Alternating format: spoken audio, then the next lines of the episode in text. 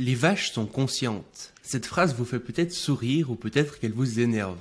Et c'est normal, parce que nous avons longtemps considéré que les humains étaient les seuls êtres conscients, et que les autres animaux étaient des sortes de machines incapables de ressentir la moindre émotion. Aujourd'hui, nous savons que c'est faux. La science nous a permis de nous rendre compte que les animaux ne sont pas juste des tas de cellules agglomérées, mais bel et bien des individus, avec des capacités parfois étonnantes. Mais alors, qu'est-ce que la conscience? Quels animaux en sont dotés? Est-ce que les plantes pourront bientôt ressentir la douleur? Les intelligences artificielles auront-elles des émotions? Et au final, sommes-nous sûrs que les humains soient réellement conscients? Eh bien, c'est ce qu'on se demande aujourd'hui avec Victor Durand-Lepeuche.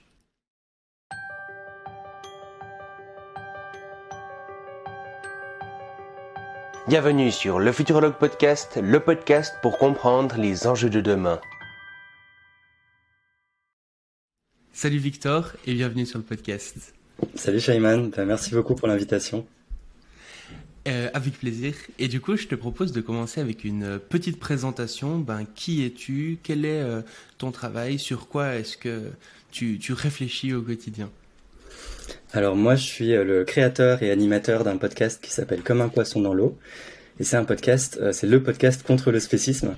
On parle en fait de questions euh, assez larges en fait euh, autour de toutes les questions de ce qu'est le spécisme. Peut-être je pourrais préciser tout à l'heure ce que c'est pour les gens qui sachent qui sachent pas. Euh, mais globalement qui ont trait aussi à l'animalisme en général, à la cause animale, au véganisme euh, et à la sentience du coup aussi. Euh, c'est voilà, c'est des questions et en fait au lien entre cette oppression qu'est le spécisme. Pour aller vite, c'est l'oppression contre les autres animaux et euh, d'autres formes d'oppression. C'est aussi quelque chose qui me tient à cœur de traiter dans le podcast. Et sinon, euh, moi j'ai un parcours, une formation en philosophie. J'ai fait un master de philosophie des sciences et j'ai fini avec un mémoire sur la question de la sentience des poissons, étudié d'un point de vue de philosophie des sciences justement. Donc euh, voilà, c'est aussi une des choses à, à dire. Et sinon, euh, oui, je, aussi cette année, j'ai organisé euh, quelques événements, enfin participé à l'organisation de, de, quelques événements sur la pensée antispéciste en fait. Euh, donc en mai dernier, j'avais euh, co-organisé un colloque à l'ENS de Lyon, Penser le spécisme aujourd'hui. Et euh, plus récemment, j'ai co-organisé la semaine de la pensée antispéciste en novembre, qui avait lieu à Rennes. voilà. Et l'idée, c'est de faire vivre les idées autour de la pensée antispéciste en France et en français plus généralement. Mhm. Alors, du coup, dans cette présentation, effectivement, tu as déjà dit la plupart des termes intéressants. La première chose, étant donné que j'ai assez peu parlé, disons, de, de, ces sujets sur mon podcast, est-ce que tu pourrais nous définir justement, ben, là, j'ai, dans l'introduction, j'ai parlé de conscience, toi, tu as parlé de sentience, euh, certains parlent aussi de sensibilité. Est-ce que tu pourrais nous définir un petit peu euh, tous ces termes? Ouais, je crois que des trois termes, c'est le, terme sentience qui est le moins connu en français et aussi le moins utilisé, mais il est déjà bien utilisé en anglais et assez couramment. Donc en fait, la sentience, pour euh, la définir rapidement, c'est la capacité à éprouver des choses subjectivement. Donc en fait, à avoir des expériences vécues en première personne.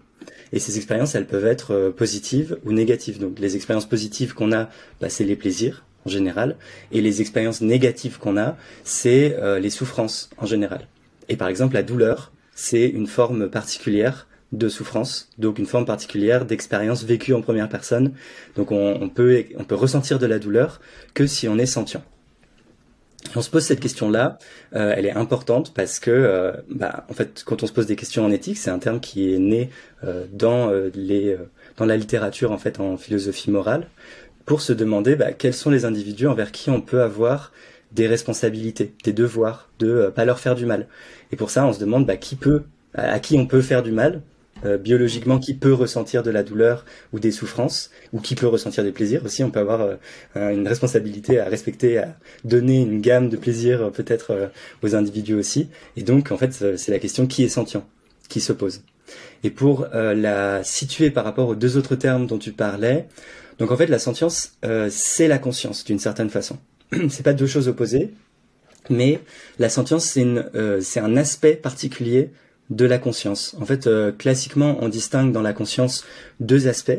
Il y a un aspect qui est euh, purement euh, informationnel, c'est quelles sont les informations qu'on capte consciemment. Donc euh, là, euh, tu es en train de regarder ton écran, il y a plein d'informations que tu captes et qui sont, euh, comment dire, traitées par ton cerveau, par, qui, qui créent tout un tas d'états cognitifs chez toi. Mais il y a un truc en plus qui se rajoute là en ce moment a priori chez toi, c'est le ça te fait quelque chose subjectivement de d'avoir accès à ces informations là. Donc c'est pas juste l'aspect informationnel, c'est aussi l'aspect qu'on parle on parle d'aspect phénoménal de la conscience. Mhm. C'est le ce que ça fait d'être dans certains états mentaux. Mhm. Et euh, je, pourrais rentrer plus en détail sur cette distinction-là pour la pour la rendre un peu plus euh, intuitive ensuite. Mais vu que tu parlais déjà de sensibilité, c'est vrai que moi c'est quelque chose qui a tendance à m'énerver que euh, systématiquement quand on traduit en français des, le terme sentience qui est présent dans les textes, c'est c'est c'est vraiment systématique, c'est traduit par sensibilité. Euh, et euh, je pense que c'est une mauvaise traduction, c'est faux euh, et on le fait pour des mauvaises raisons. parce qu'en fait, sensibilité, c'est un terme qui est plus large que sentience. Sensibilité, par exemple, un panneau photovoltaïque est sensible à la lumière qu'il reçoit. nos smartphones sont sensibles à, à nos doigts qui sélectionnent des informations sur leur écran. Mais ils sont pas sentients au sens de, a priori, ils n'ont pas de conscience phénoménale de tout ça. Euh, donc sensibilité, c'est juste le fait de capter en fait des informations et de les détecter et éventuellement de, de réagir à ça. Euh, donc ça, c'est plus l'autre aspect à la limite de la conscience ou même un truc sans conscience du tout. Mais euh, voilà, sentience, c'est vraiment quelque chose de plus précis. Euh, qui est cet aspect phénoménal. Et en plus, il y a un problème, je trouve, avec le, le terme de sensibilité en français, c'est qu'il est un peu polysémique et que quand on dit quelqu'un est sensible, on peut vouloir dire autre chose. On peut vouloir dire que euh, c'est quelqu'un qui est très émotif, par exemple, ou qui a euh, voilà beaucoup de, de sentiments ou une sensibilité euh, au sens voilà émotionnel. Et c'est encore quelque chose d'autre en fait. Donc quand on dit sensible, on mélange plein de choses qui brouillent complètement la distinction qui est super importante de tracer selon moi en éthique entre justement quelqu'un qui est sentient et quelqu'un qui l'est pas. Mmh. Et euh, du coup, tu disais qu'il y avait euh, plus ou moins euh, deux parties dans la conscience. Là, tu as parlé de la conscience phénoménale, comme tu dis. c'est quoi, du coup, l'autre type de conscience? Ouais, l'autre type de conscience, c'est une distinction un peu canonique en philosophie de l'esprit qui a été tracée par le philosophe Ned Block, qui distinguait donc conscience phénoménale, ce qui renvoie à la sentience, et conscience d'accès, donc l'idée d'accès, ça renvoie bien à cette idée de ce que je te disais, de juste réception, détection et traitement de l'information, et à la limite euh, de, de pouvoir réagir euh, par rapport à ça. Et ça, c'est un aspect différent de la conscience. Donc, euh, en fait, c'est drôle parce que la sentience a presque une définition plus claire que la conscience en général.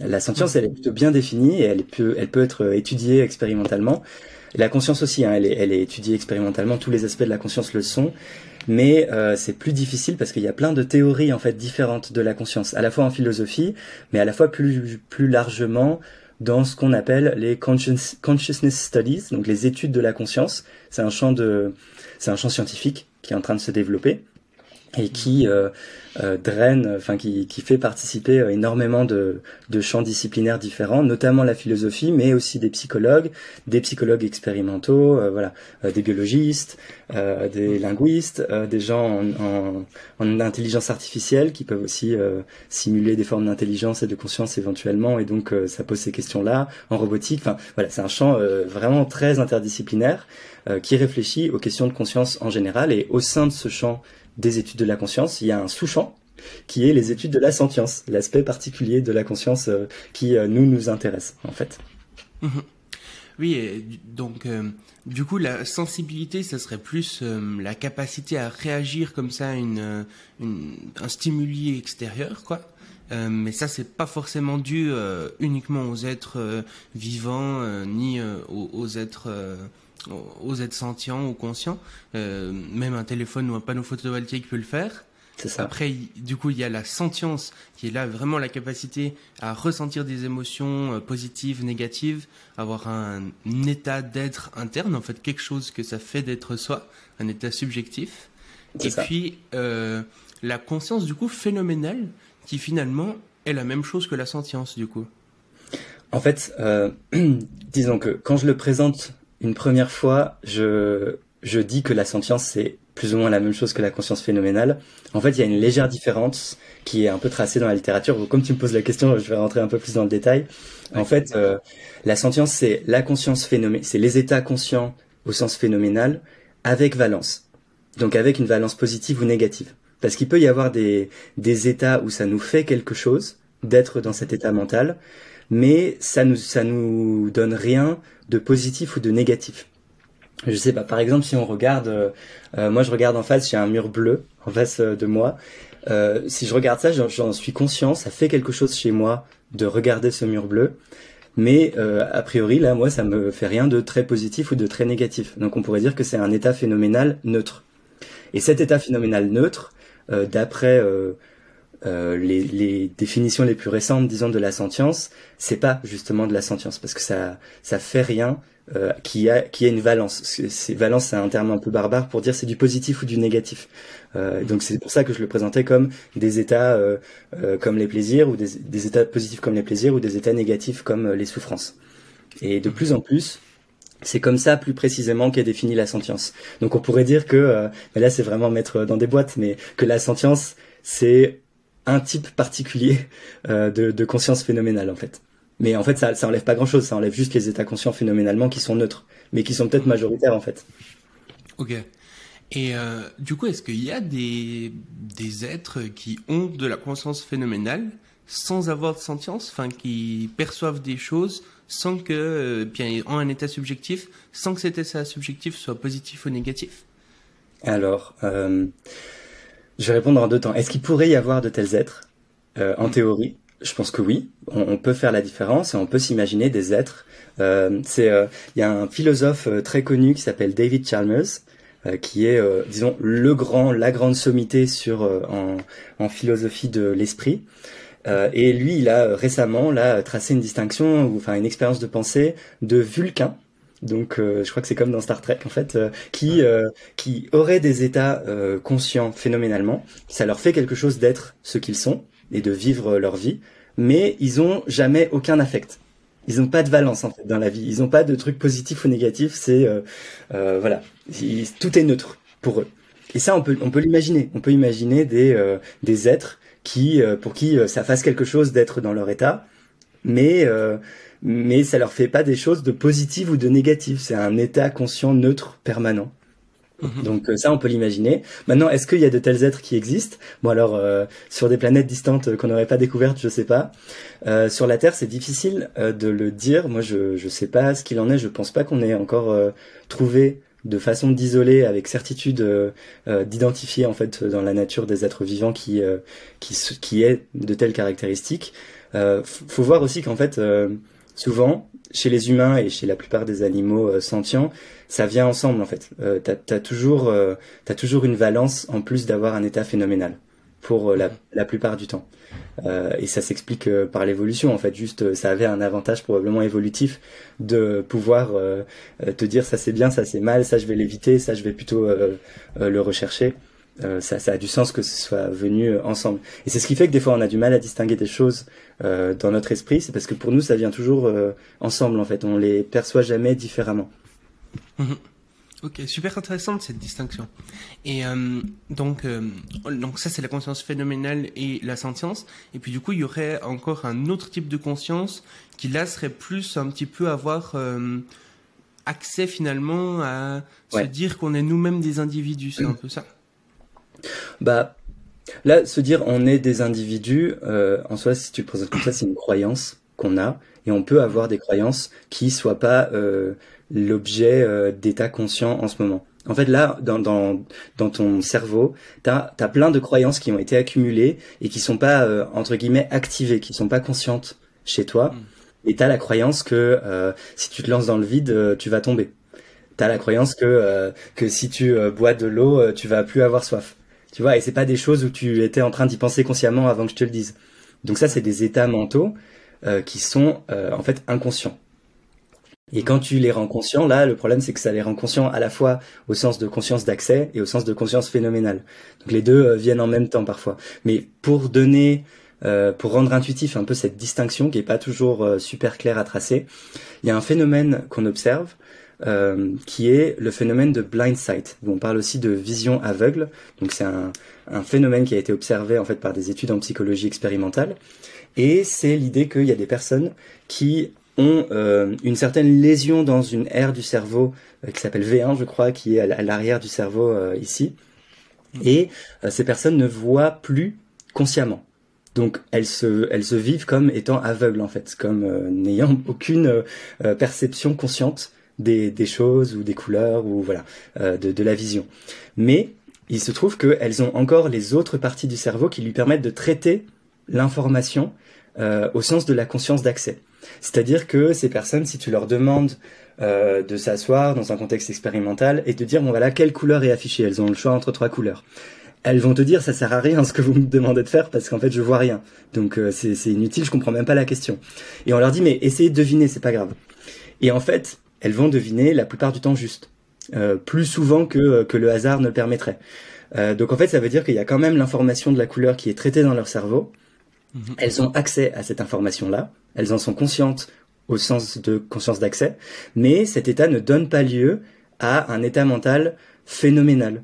Elles, ont, elles ne voient pas, ça ne leur fait rien au sens subjectif, en première personne, mais elles ont, mais leur cerveau a quand même accès à cette information-là. Et ça, ça, ça permet bien de distinguer, en fait, ce qu'est la sentience. Donc là, elles ont, elles ont pas de sentience de la vision, entre guillemets, euh, même si là, euh, euh, une fois de plus, Là, c'est peut-être un état neutre, donc c'est peut-être pas la sentience, mais euh, je vais rester sur conscience phénoménale, disons. Euh, elles n'ont pas la conscience phénoménale de ce qu'elles sont en train de voir, mais elles y ont bien accès. Et il y a d'autres façons de, euh, de, tracer cette distinction-là. Si tu appliques cette distinction-là à la question de la douleur, en fait, ce qu'on appelle la douleur, c'est la partie phénoménale. Quand quelqu'un est dans un état de douleur, c'est le aïe, ça fait mal, j'ai mal. Ça, c'est la douleur. Et avant ça, euh, donc, ça, c'est la, la, conscience phénoménale, la sentience. Si on est sentient, on peut ressentir la douleur. Mais si on n'est pas sentient, on peut quand même avoir des mécanismes de détection de stimuli, stimuli potentiellement néfastes ou carrément néfastes sur notre corps ou en interne. Euh, et ça, ça s'appelle la nociception. Donc par exemple, quand euh, tu mets ta main sur euh, une plaque brûlante, en fait, ta main va se retirer avant même que l'information ait atteint ton cerveau. C'est l'arc réflexe. Et ça, c'est un mécanisme de nociception, c'est-à-dire de détection d'un stimuli négatif et de réaction comportementale face à ce stimulus. Et, euh, et ça, euh, tu vois, tu vois bien que ça a même pas atteint ton cerveau. A priori, la douleur, c'est un truc qui se passe dans le cerveau, c'est des états conscients. Donc ça, c'est un exemple de nociception sans douleur. T'as d'autres états qui vont quand même jusqu'au cerveau. Euh, qui ont le temps euh, de remonter des nerfs, euh, d'aller dans ton système nerveux central et d'être répartis dans des aires qui, qui permettent de modifier ton comportement de façon un peu plus complexe que juste l'arc réflexe, mais qui sont pas forcément non plus conscients. Qui, qui, modifient ton comportement sans que tu te dises consciemment aïe j'ai mal. Donc là, c'est encore de la nociception, même si ça va jusqu'à ton cerveau, mais ça va pas jusqu'à créer le phénomène particulier qu'est la sentience. Et, ça, c'est une distinction qui est vraiment importante à tracer, la distinction entre nociception, donc simple conscience d'accès, ou même pas conscience du tout, si c'est euh, juste l'arc réflexe, ça atteint même pas ton cerveau, c'est pas conscient, soit, euh, et donc cette distinction entre nociception et douleur, qui est là le aïe ça fait mal en première personne. Euh, pourquoi elle est importante cette distinction? Elle est importante euh, de façon assez intuitive en éthique, parce qu'a priori c'est plutôt mal d'infliger de la douleur sans bonne raison à un individu, s'il est, s'il a consciemment euh, s'il a conscience en fait de cette douleur en première personne. A priori, c'est moins clair de, que ce soit une mauvaise chose si c'est juste un arc réflexe et que c'est jamais ressenti en première personne euh, consciemment au sens de conscience phénoménale. Donc euh, cette distinction entre nociception et douleur, elle a l'air de faire une différence pertinente en éthique sur ce qu'on a le droit de faire à des individus ou sur ce qu'il est juste de faire à des individus. Et donc on peut penser que des individus qui n'aient jamais cet état supplémentaire de sentience, qui, qui est que la nociception, ce soit pas grave ou disons moins grave de leur de leur faire mal parce qu'en fait ça leur fait pas vraiment mal. C'est juste une détection plus ou moins automatique, plus ou moins intuitive, ou alors un peu complexe, mais qui ne donne pas lieu à ce aïe ça fait mal euh, euh, qui, qui est euh, ce qui semble être mauvais en fait intuitivement. Mhm. Oui, qui en fait ils, réagissent à un stimulus, mais sans forcément le percevoir comme négatif, enfin sans du tout le percevoir comme négatif ou positif. Quoi, ils ouais. ils ont pas d'état interne. Ou alors, il peut y avoir de la valence, mais mais sans conscience phénoménale. C'est-à-dire, c'est juste, c'est un c'est une sorte de réflexe euh, ancré par euh, leur histoire évolutionnaire. Et euh, ça ça atteint jamais ça fait jamais le aïe ça fait mal c'est juste qu'ils s'adaptent automatiquement. Peut-être c'est le cas des, des insectes encore qu'on pourra en reparler c'est pas c'est pas bien sûr. Mais on, peut penser que c'est une forme de de réflexe intuitif qui n'atteint jamais cet état là qui semble être mauvais pour la conscience. Pour, et du coup, on reviendra là-dessus euh, juste après. Mais euh, pour finir du coup avec euh, la conscience, parfois on voit un peu des documentaires sur les animaux comme ça, où on voit par exemple où ils vont mettre, je sais pas, des taches sur le la tête d'un éléphant, le mettre devant un miroir pour qu'il puisse se reconnaître lui-même et puis toucher sa tâche et être là en mode. Et puis ils disent que justement ça c'est un peu la conscience. Est-ce que du coup ça, ça serait encore un, un autre type de conscience ou à quoi ça, ça correspondrait ce genre de test? Ouais, complètement. Tu fais bien de le d'en parler. Ça, c'est euh, encore quelque chose de différent et qu'on a une fois de plus tendance à tout mettre ensemble parce que parce que nous on reçoit tout en même temps et on a tout, euh, on, cause on coche un peu toutes les cases, donc on pense pas à les distinguer. Ça, c'est ce qu'on appelle la conscience de soi. Donc c'est qu'on a conscience d'être un individu et de son propre rapport à son environnement, d'être distinguable en fait de ce qui n'est pas soi. Euh, c'est une forme particulière de conscience qui euh, euh, qui est qui est testé un peu canoniquement en éthologie. Donc l'éthologie, c'est euh, la science de l'étude du comportement euh, animal des animaux. Et cette expérience dont tu pensais avec la tâche face à un miroir, c'est une expérience un peu oui, canonique pour tester cette conscience de soi. On regarde en fait, parce que nous, si on a une tâche sur le front et qu'on se regarde dans le miroir, on va avoir tendance à vouloir l'enlever. On va se rendre compte qu'il y a une tâche qui est sur nous et qui est pas nous en fait et qui a rien qui a rien à faire là et que ce qu'on voit dans le miroir, c'est bien nous qu'on est en train de regarder par un dispositif euh, euh, technique en fait. Euh, et, et, le fait de se rendre compte de tout ça, ça dénote du fait qu'on a conscience de, de nous-mêmes justement.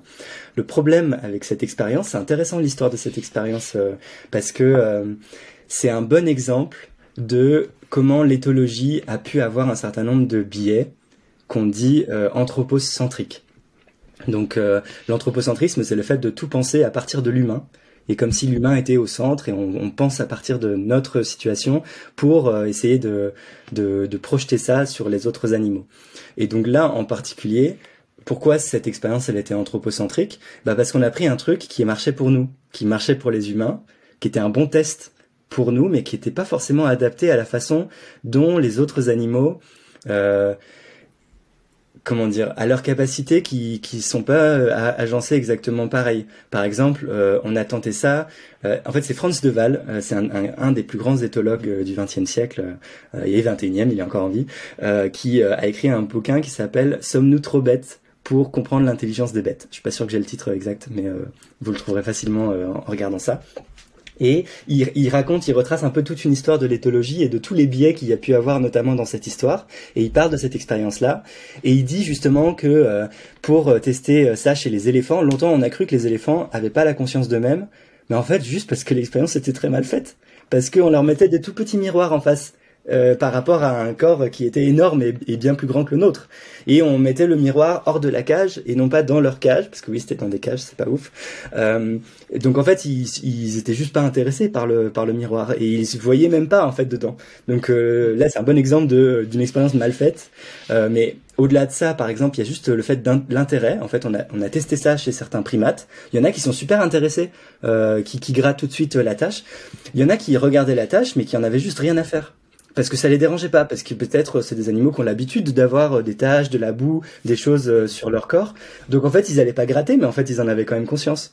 Donc euh, là, de nouveau, le dispositif de détection était pas le bon. Et dernier exemple qui montre que vraiment, c'est pas forcément une bonne expérience, c'est que pour des animaux comme les chiens, qui ne se repèrent pas tant que ça, qui qui, qui dépendent pas, qui utilisent pas des masses leur vision, mais davantage leur odorat, bah en fait, leur conscience de soi, elle est mieux testée en testant leur odorat. Est-ce qu'ils reconnaissent leur propre odeur, par exemple?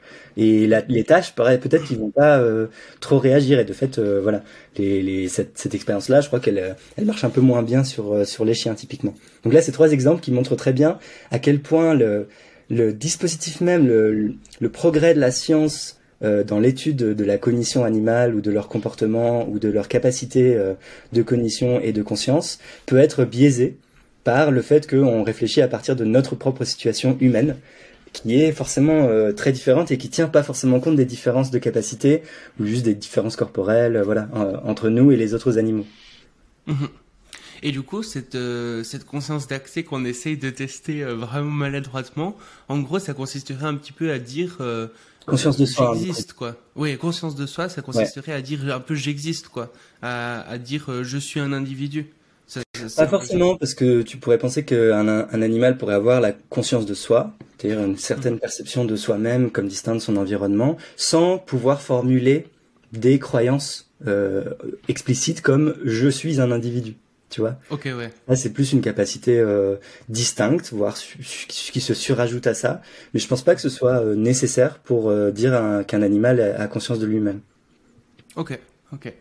Et euh, quand on parle de, de, sentience, souvent on ajoute un petit peu des trucs avec, comme euh, ben, par exemple euh, la personnalité. Du mm. coup, est-ce que un être qui est sentient, il a forcément une personnalité ou pas forcément?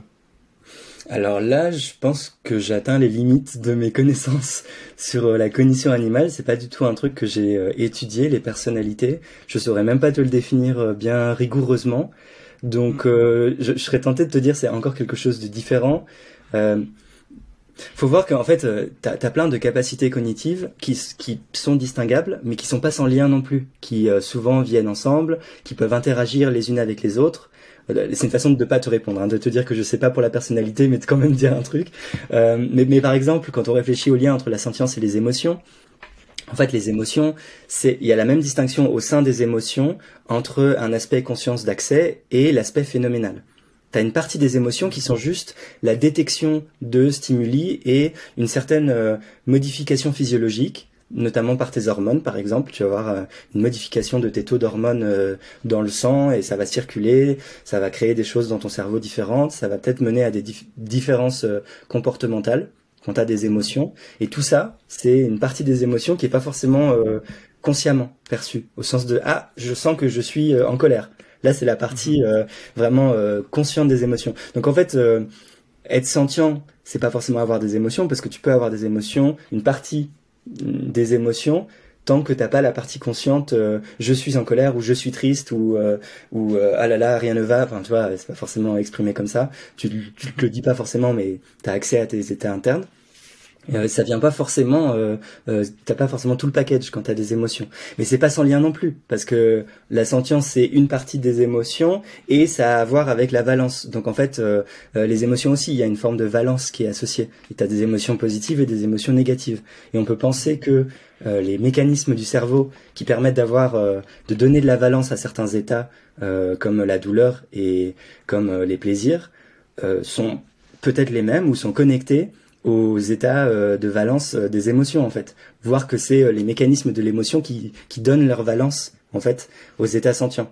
Donc c'est des choses qu'on peut distinguer, mais c'est toujours super relié en fait. Et c'est ce qui est difficile à étudier quand on fait de la psychologie animale en général ou de l'éthologie, c'est d'aller essayer de distinguer des choses qui, dans les faits, sont reliées dans l'amas de cerveau qu'on a et de neurones qui sont un, hyper connectés. Et voilà, c'est difficile dans les faits de séparer ça expérimentalement. Ouais, ça a l'air en tout cas. Et euh, justement, souvent euh, on dit aussi que quand un être est, sentient, euh, à quelque part sa vie lui importe. Est-ce que ça c'est correct? Bah ça c'est pour dire que au moins ça lui fait quelque chose d'être dans les états que cette personne est, que cet individu est. Euh, donc c'est un bon indice pour dire que euh, sa vie lui importe. En un certain sens, hein, ça ne veut pas forcément dire que euh, il y a une perception consciente de la vie a une importance pour moi comme quelque chose de, de très réfléchi, comme une croyance qui serait activement pensée. Mais quand on dit sa vie lui importe, c'est une façon de dire que ça a une pertinence en éthique et que il y a quelque chose de mal si on lui fait du mal justement, ou si on lui enlève sa vie sans bonne raison, ou si on l'écourte euh, avant qu'elle meure, meure d'une mort naturelle. Euh, c'est une façon de dire justement que cette distinction, cette, cette capacité-là qu'est la sentience, a une pertinence morale, semble faire une différence, qui est, euh, qui est, qu'il est important de, de, tracer. Et je sais pas si tu veux que j'en profite pour parler un tout petit peu de spécisme, parce que ça peut être l'occasion. Oui, si tu veux, ouais, si tu veux définir un peu ce que c'est. Parce qu'en fait, la sentience, elle, elle, elle est venue dans l'éthique animale comme une réponse à la dénonciation de quelque chose en quelque sorte. Donc ce qui, est, ce qui a été dénoncé, c'est le spécisme. Et le spécisme, initialement, quand il a été pensé en philosophie, euh, ça a été défini comme une forme de discrimination euh, en fonction du critère de l'espèce et une discrimination arbitraire. C'est-à-dire qu'on fait des, des, différences de traitement qui n'auraient pas lieu d'être sur la base d'un critère qui euh, qui justifie pas en fait cette différence euh, de traitement. Et au-delà de la différence de traitement, en fait, ce qui ce qui est en jeu, c'est une différence de considération des intérêts. C'est-à-dire qu'à intérêt égal entre par exemple, euh, disons une poule et moi, une poule a un intérêt à ne pas souffrir, a très certainement un intérêt à ne pas mourir prématurément, comme moi. Mais comme c'est une poule, on va considérer que c'est ok de la tuer et de la faire souffrir si c'est pour euh, m'apporter euh, un tout petit plaisir qui est le plaisir d'un repas de, de poulet. Euh, donc ça c'est un bon exemple de spécisme, c'est-à-dire de discrimination où on néglige complètement les intérêts d'un individu euh, au profit d'intérêts peut-être euh, très secondaires et très futiles d'un autre, moi, parce que franchement je peux manger autre chose et le petit plus de plaisir que ça m'apporte justifie pas des mauvais traitements et une torture, une forme de torture ou, ou le fait de tuer un autre individu. Donc ça c'est un bon exemple de spécisme. Et donc ce qu'ont dit les philosophes, c'est que ce qui était jusque-là intuitivement euh, accepter l'idée que bah, l'espèce fait une différence, que les humains sont supérieurs et qu'on a le droit et que c'est ok euh, éthiquement de maltraiter les, les autres animaux euh, parce que euh, les humains, euh, les intérêts des humains comptent plus et sont plus importants. Bah en fait, on s'est rendu compte que c'était faux, tout simplement, que c'était euh, arbitraire et que c'était pas justifié. et donc il y avait une énorme injustice hein, qui qui avait cours. Et donc ce qu'on a dit, c'est que le critère de l'espèce est un critère arbitraire pour mhm. euh, quand, on réfléchit à quels intérêts il faut considérer. Donc ça, c'est une proposition négative. On dit tel critère n'est pas pertinent. Et du coup, il y a en face, ce qui est mieux, c'est d'aller jusqu'au bout et de dire bon bah du coup, quel critère est pertinent? Quel critère on a le droit d'utiliser? Quel, quel, critère plutôt il est pertinent d'utiliser quand on cherche à déterminer euh, quels, quels individus, euh, à, quels individus, on, envers quels individus on a des devoirs ou à quels individus on doit faire attention? Et ça, la plupart des philosophes qui ont répondu ont répondu par la sentience, en disant bah là c'est un critère qui fait vraiment une distinction pertinente en morale. Euh, si un être est sentient, en fait, il, a une vie intérieure subjective, il peut ressentir la douleur, il peut ressentir des souffrances et des plaisirs. Donc là, pour les êtres sentients, ils ont des droits ou alors ils ont des intérêts ou ils ont du bien-être, euh, selon les théories morales que tu as, euh, auxquelles il faut faire attention. Et si un être est pas sentient, eh ben il n'y a pas tout ça a priori. Il n'y a, y a, pas de, euh, de douleur, il n'y a pas de plaisir euh, au sens conscient. Il n'y a qu'une vie euh, inconsciente ou seulement conscience en un, consciente en un autre sens, le sens d'aspect de conscience d'accès, qui n'est pas aussi chargé éthiquement du coup. Et donc, ça semble bien tracer des distinctions qui là sont pas arbitraires comme quand on essaie de les tracer avec l'espèce. Donc voilà, la sentience vient un peu comme une réponse au rejet du spécisme. Et euh, ouais, du coup, on pourrait s'imaginer que effectivement tous les êtres qui sont sentients méritent de la considération euh, morale, puisque euh, ils peuvent ressentir des, des effets, des, des ressentis euh, négatifs. Et du coup, c'est important de les prendre en compte. Euh, cela dit, du coup, est-ce que euh, il y aurait d'autres critères à prendre en compte? Parce que, par exemple, on parlait de conscience de soi.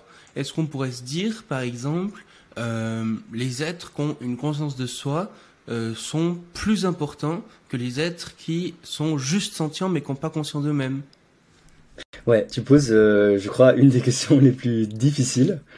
Parce que, disons, le, le rejet du spécisme, c'est quelque chose qui est maintenant, euh, qui fait l'état d'un consensus euh, assez large au sein des mmh. personnes qui réfléchissent euh, intensément à l'éthique, donc des éthiciennes et éthiciens. Par contre, mais juste pour, pour être sûr là-dessus, on est ouais. d'accord. Euh, ce qu'on dit, c'est euh, que l'espèce n'est pas importante, mais euh, pas forcément qu'il n'y ait pas d'autres critères à prendre en compte. Ça. Parce ouais. que euh, c'est souvent ça qui est mal compris, parce que souvent on va dire euh, ah ouais, mais du coup, euh, si tu peux choisir entre tuer ta mère et une poule, tu tu, ouais. saurais pas quoi choisir. Mais quelque part, c'est juste il faut pas préserver ma mère parce que c'est une humaine et la poule parce que c'est une poule. Mais peut-être qu'il y a d'autres critères à prendre en compte. Et par exemple, un bon exemple que je trouve avec ça, c'est les, les chiens et les cochons, parce qu'ils sont quasiment égaux sur presque tous les critères. Ils ont plus ou moins la même intelligence, même si l'intelligence n'est pas forcément bonne à prendre en compte moralement, mais ils ont la même intelligence, ils ont, ils sont même presque plus intelligents, ils arrivent à répondre à des trucs que des chimpanzés arrivent à répondre. Ils ont plus ou moins la, enfin, ils ont probablement la même sentience. Enfin, mhm. quasiment tous les critères sont les mêmes. Et euh, pourtant, euh, il y en a un euh, qu'on a à la maison, qu'on câline, qu'on donne à manger, et puis que qu'on essaie de prendre au maximum soin de lui. Et puis, bah, le cochon qu'on mange sans aucun problème. Alors que, bah, il n'y a, y a, pas tellement de raison à ça, si ce n'est culturel, en fait. Mm. Ouais, là c'est un exemple flagrant de spécisme, vraiment. Et du coup, oui, ce que je disais, tu as, raison de préciser tout ça, c'est que autant il y a un consensus pour rejeter le spécisme, autant quels sont les critères qui, eux, sont pertinents, il n'y a pas de consensus absolu. C'est encore euh, l'état de recherche euh, intense en philosophie euh, morale. La plupart des gens qui sont d'accord pour rejeter le spécisme ont tendance à, à, à comment dire, à, trouver que la sentience c'est un bon candidat, que c'est quand même quelque chose qui semble faire énormément de différence et que c'est un bon critère auquel il faut faire attention.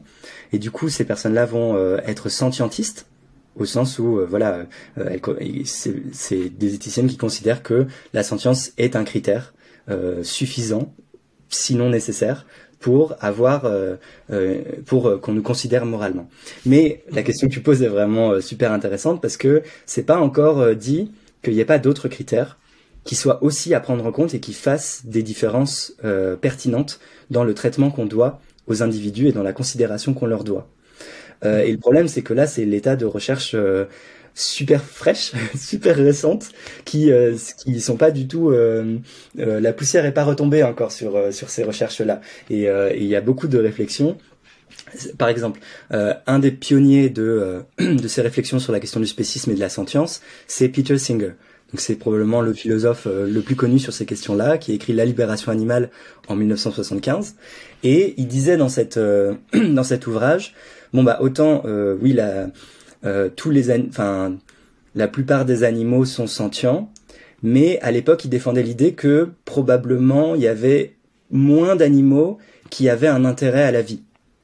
Euh, et du coup il faisait encore une distinction entre bah en fait il faut faire attention à pratiquement tous les animaux, tous les êtres sentients pour qu'ils ne souffrent pas, mais il y a moins d'animaux quand il s'agit de déterminer euh, dans des situations extrêmes comme euh, choisir entre la vie euh, d'une humaine et la vie d'un animal, disons un cochon. Là, c'est tout de suite plus compliqué parce que ça pose aussi la question de l'intérêt à la vie. Si on se dit ce sera à souffrance égale. Mhm. Et là, c'est une question qui est pas qui est pas fixée en fait. je pense que la plupart des gens intuitivement se dit se disent qu'ils sauveraient l'humain, alors d'autant plus si c'est ta mamie, je veux dire. Euh, mais là, c'est pour une raison différente. C'est parce que soit il y a de l'émotion, de l'affect, soit on peut penser qu'il y a des formes de devoirs particuliers envers euh, nos proches. C'est une possibilité.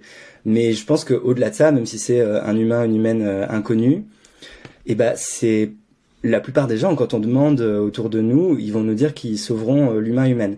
Alors est-ce que c'est juste une forme de biais supplémentaire anthropocentrique et spéciste? Qui nous pousse à choisir, euh, à privilégier toujours les humains par rapport aux autres animaux Ou est-ce qu'il y a une forme de justification à ça? Je pense que euh, la question sera tranchée quand on arrivera à déterminer quel est l'intérêt à la vie des autres animaux. Et c'est une question qui est extrêmement difficile. Autant la question de la sentience, elle est euh, plus facile à régler, parce qu'à partir du moment où un individu peut souffrir, on peut penser assez rapidement qu'il a un intérêt à ne pas souffrir parce qu'on sait nous euh, pour l'expérimenter que la souffrance c'est intrinsèquement négatif et qu'on n'a pas envie d'être dans cet état-là. Donc on va chercher à l'éviter pour les autres aussi. Et on c'est assez consensuel ça je pense que tout le monde se dit qu'il faut pas infliger des souffrances euh, euh, qui soient inutiles ou qui soient pas justifiées. Mais pour la question de l'intérêt à la vie c'est une question beaucoup plus difficile parce que ça pose il y a tout un débat philosophique autour de la mauvaiseté de la mort en fait Qu'est-ce qui fait, qu'est-ce qui rend la mort mauvaise Si même la mort est mauvaise, imaginons euh, euh, une nuit, euh, tu t'endors et puis tu te réveilles jamais. Est-ce que tu as été lésé de quelque chose si ça s'est fait sans souffrance? Est-ce que tu as perdu quelque chose? Est-ce qu'il y a quelque chose de négatif qui qui a restreint tes droits ou qui a réduit ton ton bien-être? Moi, je trouve que c'est une question ouverte. Je sais, je sais pas en fait si même moi, si on me tuait de façon inconsciente et sans souffrance, euh, j'y perdrais vraiment quelque chose. Euh, je pense que oui, je pense qu'il y a plein de façons de justifier qu'on a un intérêt à la vie, et donc d'autres animaux l'ont probablement. mais c'est des questions vraiment très difficiles que j'aimerais bien traiter moi un jour dans le podcast dans Comme un poisson dans l'eau une fois que les recherches auront un peu avancé sur ça mais voilà mm. autant je pense que c'est assez clair sur toutes les questions de sentience je pense que même si on en vient à dire qu'il y a d'autres critères qui sont pertinents moralement pour faire des différences ça récusera pas pour autant la pertinence du critère de sentience. Donc ça, en fait, je pense que c'est acquis. Le fait que être sentient ou pas, ça fait une différence morale euh, importante et, assez majeure. Mais euh, je pense qu'il y a aussi des questions ouvertes qui sont difficiles, complexes, et il faut reconnaître la complexité et le fait qu'on n'a pas toutes les réponses. Et là, euh, moi je l'ai pas, mais je pense que de façon générale, les philosophes l'ont pas forcément non plus. Ils ont peut-être des théories et des propositions, mais mais personne n'a la dernière réponse sur ça, je pense. Ouais, du coup, il y a, y a plein de débats sur euh, quels critères sont à prendre en compte. en tout cas, on est certain que la sentience, c'est quand même un critère vraiment important et qui devrait au minimum euh, nous donner un minimum de, de considération morale euh, pour les, les êtres qui l'ont, quoi. C'est ça. Ça semble vraiment important. Ça, c'est clair que si on est sentient, si on peut ressentir des plaisirs et des souffrances, en fait, on a droit à une considération morale et on a un intérêt. Peut-être qu'on peut imaginer du coup des êtres euh, qui sont pas sentients, mais qui ont quand même le droit à une considération morale euh, avec d'autres critères. Mais ça, on n'est pas certain. Et puis euh, peut-être des êtres qui ont encore plus de considération morale que ceux qui sont uniquement sentients. Mais du coup, ouais, c'est c'est passionnant. Bah, je pense que ça va beaucoup évoluer aussi avec, étant donné que les gens prennent de plus en plus en compte quand même le, bien-être des animaux, que c'est un mouvement qui, qui grandit. Je pense que c'est des questions qui vont être de mieux en mieux répandu à quelque part. Ouais, bah tu vois typiquement euh, sur ce que tu disais, euh, peut-être que des individus non sentients auraient quand même une forme de, une capacité qui serait moralement pertinente et qui ferait qu'ils ont, ils ont droit à une considération morale. Un bon candidat en ce moment dans les recherches, c'est la question de l'agentivité. Donc euh, l'agentivité, c'est la capacité à faire des choix, à avoir des préférences, peut-être des désirs, et à préférer certains états par rapport à d'autres. Et ça, c'est quelque chose qui n'est pas forcément conscient au sens phénoménal. Ça peut être juste euh, une forme de conscience d'accès ou des préférences euh, inconscientes qui font qu'on veut aller vers là plutôt que vers là ou que voilà on préfère cet état à un autre. Et donc euh, il y a un philosophe qui est en train d'essayer de, qui a écrit un article en fait. et il y, en a d'autres en fait. Il y a, deux ou trois philosophes qui suggèrent cette idée que l'agentivité pourrait être un, critère suffisant pour avoir un, un, statut moral en fait. Donc c'est-à-dire pour avoir droit à une considération morale, pour que nos intérêts soient pris en compte. Euh, et euh, c'est euh, quelqu'un qui s'appelle Nicolas Delon en fait. Il est français, il, travaille aux États-Unis, mais c'est aussi quelque chose qui avait été défendu par un philosophe qui s'appelle Shelley Kagan et qui disait bah il y a peut-être la sentience, mais il y a aussi l'agentivité à regarder. Et ce qui est intéressant, c'est que l'agentivité, c'est quelque chose qui est de plus en plus étudié aussi dans les études animales en général, c'est-à-dire tous les champs disciplinaires qui s'intéressent aux animaux. Il y a eu une forme de tournant de l'agentivité dans les recherches récentes qui euh, prennent ça de plus en plus euh, plutôt que de, de, considérer les animaux juste comme des êtres souffrants qui peuvent euh, voilà avoir des douleurs et c'est tout ce qu'il faudrait prendre en compte et c'est tout ce qu'il faudrait chercher à réduire et eh ben on les considère aussi comme des êtres ayant des préférences et, et, cherchant à les exprimer et pouvant participer à des communautés euh, interespèces en fait en disant bah euh, on voit beaucoup ça dans les refuges en fait. Les animaux ils ont peut-être envie d'être nourris à telle heure et pas à telle autre. Euh, ils ont envie de pouvoir avoir un certain espace d'avoir euh, de la liberté.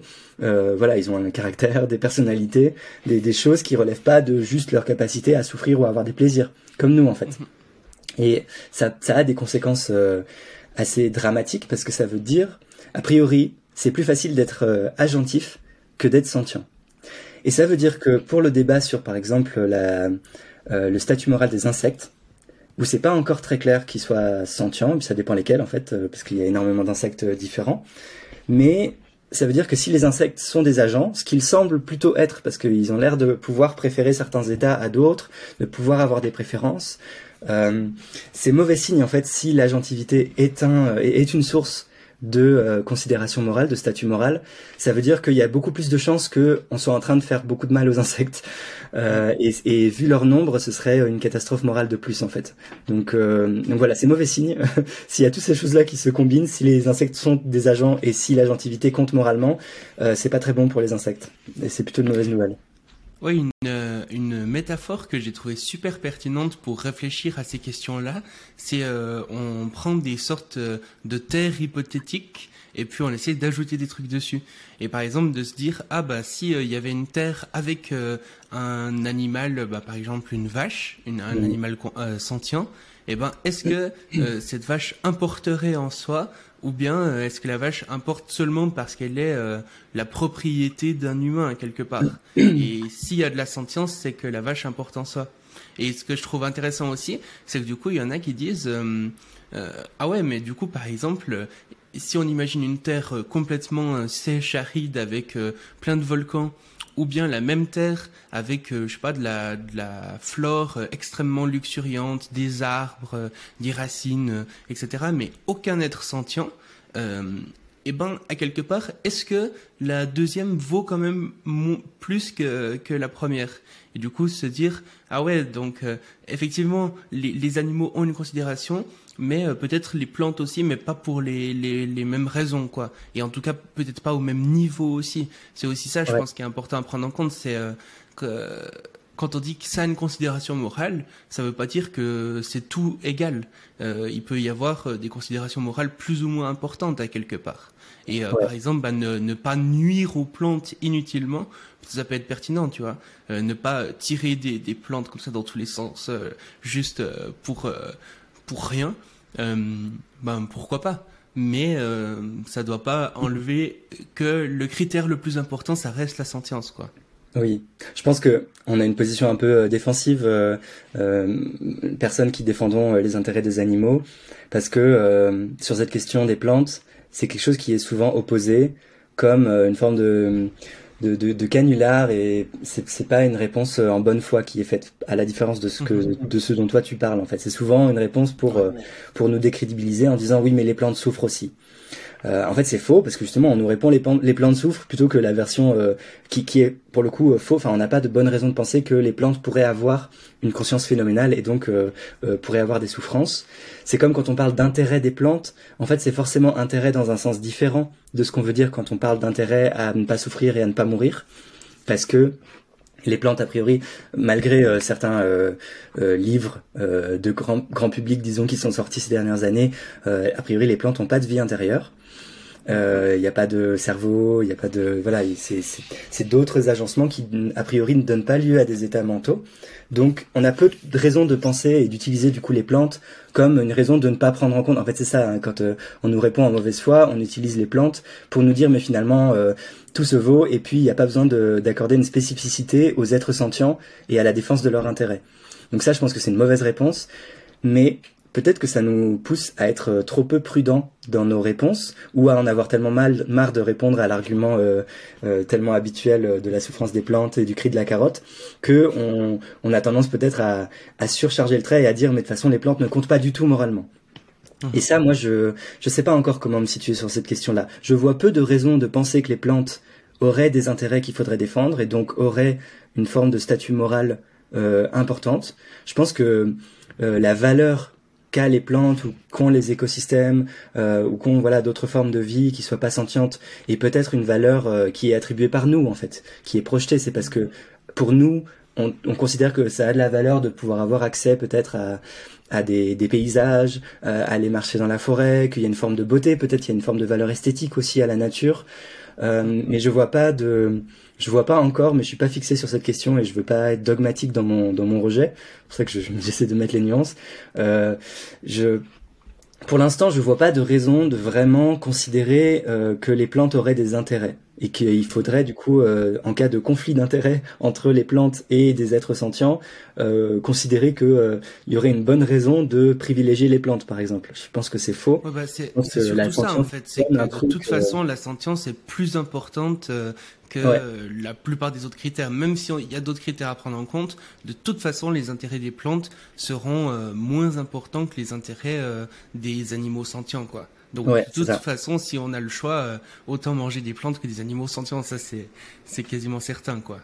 Oui, mais ce que tu disais sur ton expérience de pensée entre une terre euh, sans nature du tout et une terre avec euh, des formes vivantes non sentientes, et bah oui, moi aussi ça me fait hésiter. Peut-être qu'il y a une forme de valeur à l'une et pas à l'autre, et peut-être que c'est dû à une forme de statut intrinsèque. Mais pour l'instant, je vois pas ce qui pourrait justifier si peut-être la vie en elle-même. Il y a des gens qui argumentent ça, que la vie en elle-même, c'est ce qu'on appelle le biocentrisme, donne lieu à une forme de valeur euh, morale, et que du coup il faut défendre la vie. Euh, moi, je j'ai pas suffisamment lu sur ces questions. C'est des questions qui sont pas mal étudiées en éthique environnementale, et je suis pas fermé à la possibilité qu'il y ait des bons arguments pour défendre ça, mais euh, j'ai pas encore lu de choses qui me convainquent sur ça. Mais c'est, je pense, que c'est peut-être une question euh, ouverte, je sais pas. Mais, en tout cas, pas pour autant que euh, ça viendrait à, nier justement la pertinence qui elle est assurée, je pense, de la sentience. Mmh. Ouais, et puis je veux dire, il y, en a qui prennent même en compte, je sais pas, par exemple, la beauté des choses. Mmh ben, par exemple, il y a une terre euh, A ou voilà une terre, et puis la terre B qui est exactement la même, mais avec euh, la Joconde en plus, par exemple. Ah ben, la terre B vaut plus, même s'il y a aucun être pour regarder la Joconde. En fait, le simple fait qu'il y ait la Joconde, ça rajoute de la beauté à quelque part, et du coup, ça, ça vaut quelque chose. C'est super compliqué. En fait, ce que tu dis, c'est qu'il peut y avoir des sources de valeur qui soient peut-être pas des sources de valeur morale mais qui soient des valeurs euh, esthétiques ou des valeurs qu'on attribue à des choses parce que les choses comptent pour nous, mais pas pour elles. Et c'est ça que fait la sentience. C'est en fait euh, les êtres sentients, ils comptent moralement pour eux-mêmes. Mm-hmm. Alors que euh, la Joconde, elle compte pas moralement pour elle-même. Elle compte pour nous, qui avons la capacité d'apprécier et de donner de la valeur, de lui octroyer de la valeur subjectivement, mais il faut des êtres subjectifs pour juger de cette valeur-là. Mm. Et nous, par contre, être sentient, on a une valeur en, nous-mêmes en tant qu'on ressent des choses qui sont positives ou négatives, qui sont euh, des plaisirs et des souffrances. Tout à fait. Et euh, un, truc, du coup, tu, tu, parlais aussi, euh, donc on parlait de euh, sentience, de conscience, de sensibilité, et toi tu, tu disais aussi, ben, un petit peu à quelque part, quand c'est négatif, euh, tu me diras si je me trompe, mais ce que j'ai un peu compris, c'est la sensibilité négative, c'est de la nociception, la sensibilité, euh, la sentience négative, c'est de la douleur. C'est plus ou moins ça. Oui, c'est une bonne façon de, le dire, disons. Ouais. Ouais. Et puis, euh, du coup, on, parle effectivement de nociception, de, douleur. On parle aussi de souffrance. Ça, du coup, euh, c'est quoi la différence? Ouais, c'est bien, tu permets de faire tous les, toutes les distinctions bien précises qu'en général j'ai pas l'occasion de faire. En fait, la douleur, c'est un sous-type de souffrance. Tu peux avoir des souffrances qui relèvent pas de la douleur, par exemple des souffrances euh, psychologiques. Tu vois, quelqu'un qui, euh, qui a une dépression et pas forcément dans un état de douleur. Il n'y a pas de mm. douleur euh, physique, mais il y a une forme de souffrance qui est créée par des états mentaux négatifs, qui sont ressentis en première personne. Donc là, c'est une forme de souffrance qui ne relève pas de la douleur. Souvent, on simplifie en fait. Moralement, euh, c'est la souffrance, c'est pas, enfin, c'est l'entièreté. Si c'est psychologique, c'est aussi important à prendre en compte. Complètement, complètement. Et on, on se trompe. Enfin, peut-être que faudrait pas laisser penser en. Souvent, on, on, utilise ce cas de la nociception et de la douleur parce que c'est le cas qui a le plus été étudié en fait euh, en biologie et en et dans l'étude des, des, autres animaux. Et même chez les humains, c'est quand même un état qui nous importe pas mal. Mais faudrait pas laisser penser que c'est les seuls états sentients qui sont importants. Les souffrances en général le sont, les souffrances qui ne relèvent pas de la douleur du coup en particulier aussi, mais il y a aussi euh, eu des articles, une forme de tournant euh, dans euh, les études justement du comportement animal, en éthologie et en biologie des autres animaux. À un moment, il y a des scientifiques qui ont commencé à dire, mais c'est quand même bizarre, on passe notre temps à étudier des états négatifs. Pourquoi on fait ça? Pourquoi on fait qu'étudier les souffrances? Alors qu'en fait, les états sentients, c'est aussi les états positifs. Et il y a, y a, des gens qui ont euh, appelé explicitement, et il y a par exemple une, euh, une scientifique euh, très intéressante qui s'appelle Marianne Dawkins, qui a été notamment mariée, je crois, à Richard Dawkins, qui a écrit Le gène égoïste. Et en fait, cette qui est moins connue que, que lui, alors qu'en fait, elle est aussi super intéressante. Et à un moment, elle a appelé justement à considérer de façon à aussi étudier les états positifs chez les autres animaux, pensant que euh, si on étudiait que les états négatifs, on allait manquer des choses. Et du coup, euh, pour la science, ça allait être euh, une forme de biais qui nous empêchait aussi de considérer positivement les autres animaux. Et c'était vrai parce qu'elle, elle s'inscrit dans un champ qui est la science du bien-être animal. Alors, euh, quand on est animaliste, on a tendance à comment dire, à faire la grimace quand on entend bien-être animal, parce que c'est comme les plantes, c'est un truc que souvent on utilise pour euh, parler d'une chose qui n'est pas le bien-être animal. Souvent, c'est euh, c'est un des éléments de langage de le, de l'industrie, de la zootechnie, qui cherche à optimiser en fait les les techniques d'élevage et du coup à juste exploiter d'autant plus les animaux et à donner l'illusion qu'on prend soin d'eux mais ça se finit en on parle de soins des porcelets quand en fait on leur coupe la queue qui leur entraîne des souffrances par euh, par convenience en fait, euh, juste parce que sinon ils vont se les bouffer parce qu'ils sont dans des, dans des environnements qui leur causent énormément de stress et qui leur causent euh, des comportements pas habituels. Donc voilà, on, on, est un peu méfiant quand on parle de bien-être animal, mais il y a une vraie discipline scientifique qui s'appelle les études du bien-être animal et c'est dans ce champ-là que s'inscrit Marianne Dawkins et c'était un peu le le paradoxe que l'étude du bien-être animal en fait étudier davantage la souffrance et pas du tout euh, les, bien-être euh, positifs, tu vois, les, plaisirs aussi. Et l'idée c'était que euh, bah, les animaux, les autres animaux, mais nous aussi, on a intérêt à pas souffrir, à pas être torturé, à pas avoir d'état négatif, à pas être dépressif, y compris si on, parle d'autres choses qui ne sont pas la douleur. Mais on a aussi intérêt à avoir des plaisirs, à pouvoir jouer, à, avoir des interactions sociales. Il y, a, il y a plein de choses qui sont pas prises en compte euh, qui sont des manques en fait ou des, points aveugles de, des, considérations de bien-être animal si on pense tout en négatif. Mhm. tout à fait. Et puis, euh, en fait, euh, on, pourrait se dire, avec tout ce qu'on a dit là, que finalement, ce qui, serait bien, ce serait de diminuer la, souffrance et d'augmenter le, le, plaisir. Mais du coup, il y a une question qui se pose quand même parce que hum, la souffrance, est-ce que c'est pas ça qui nous permet euh, finalement d'apprendre euh, des choses. Est-ce que euh, si imaginons que par exemple je mette ma main sur une, une plaque chaude et que je me brûle. Est-ce que si je réagis juste, j'ai juste de la nociception, mais j'ai pas l'expérience de la souffrance, est-ce que je peux quand même apprendre et ne plus le faire la prochaine fois?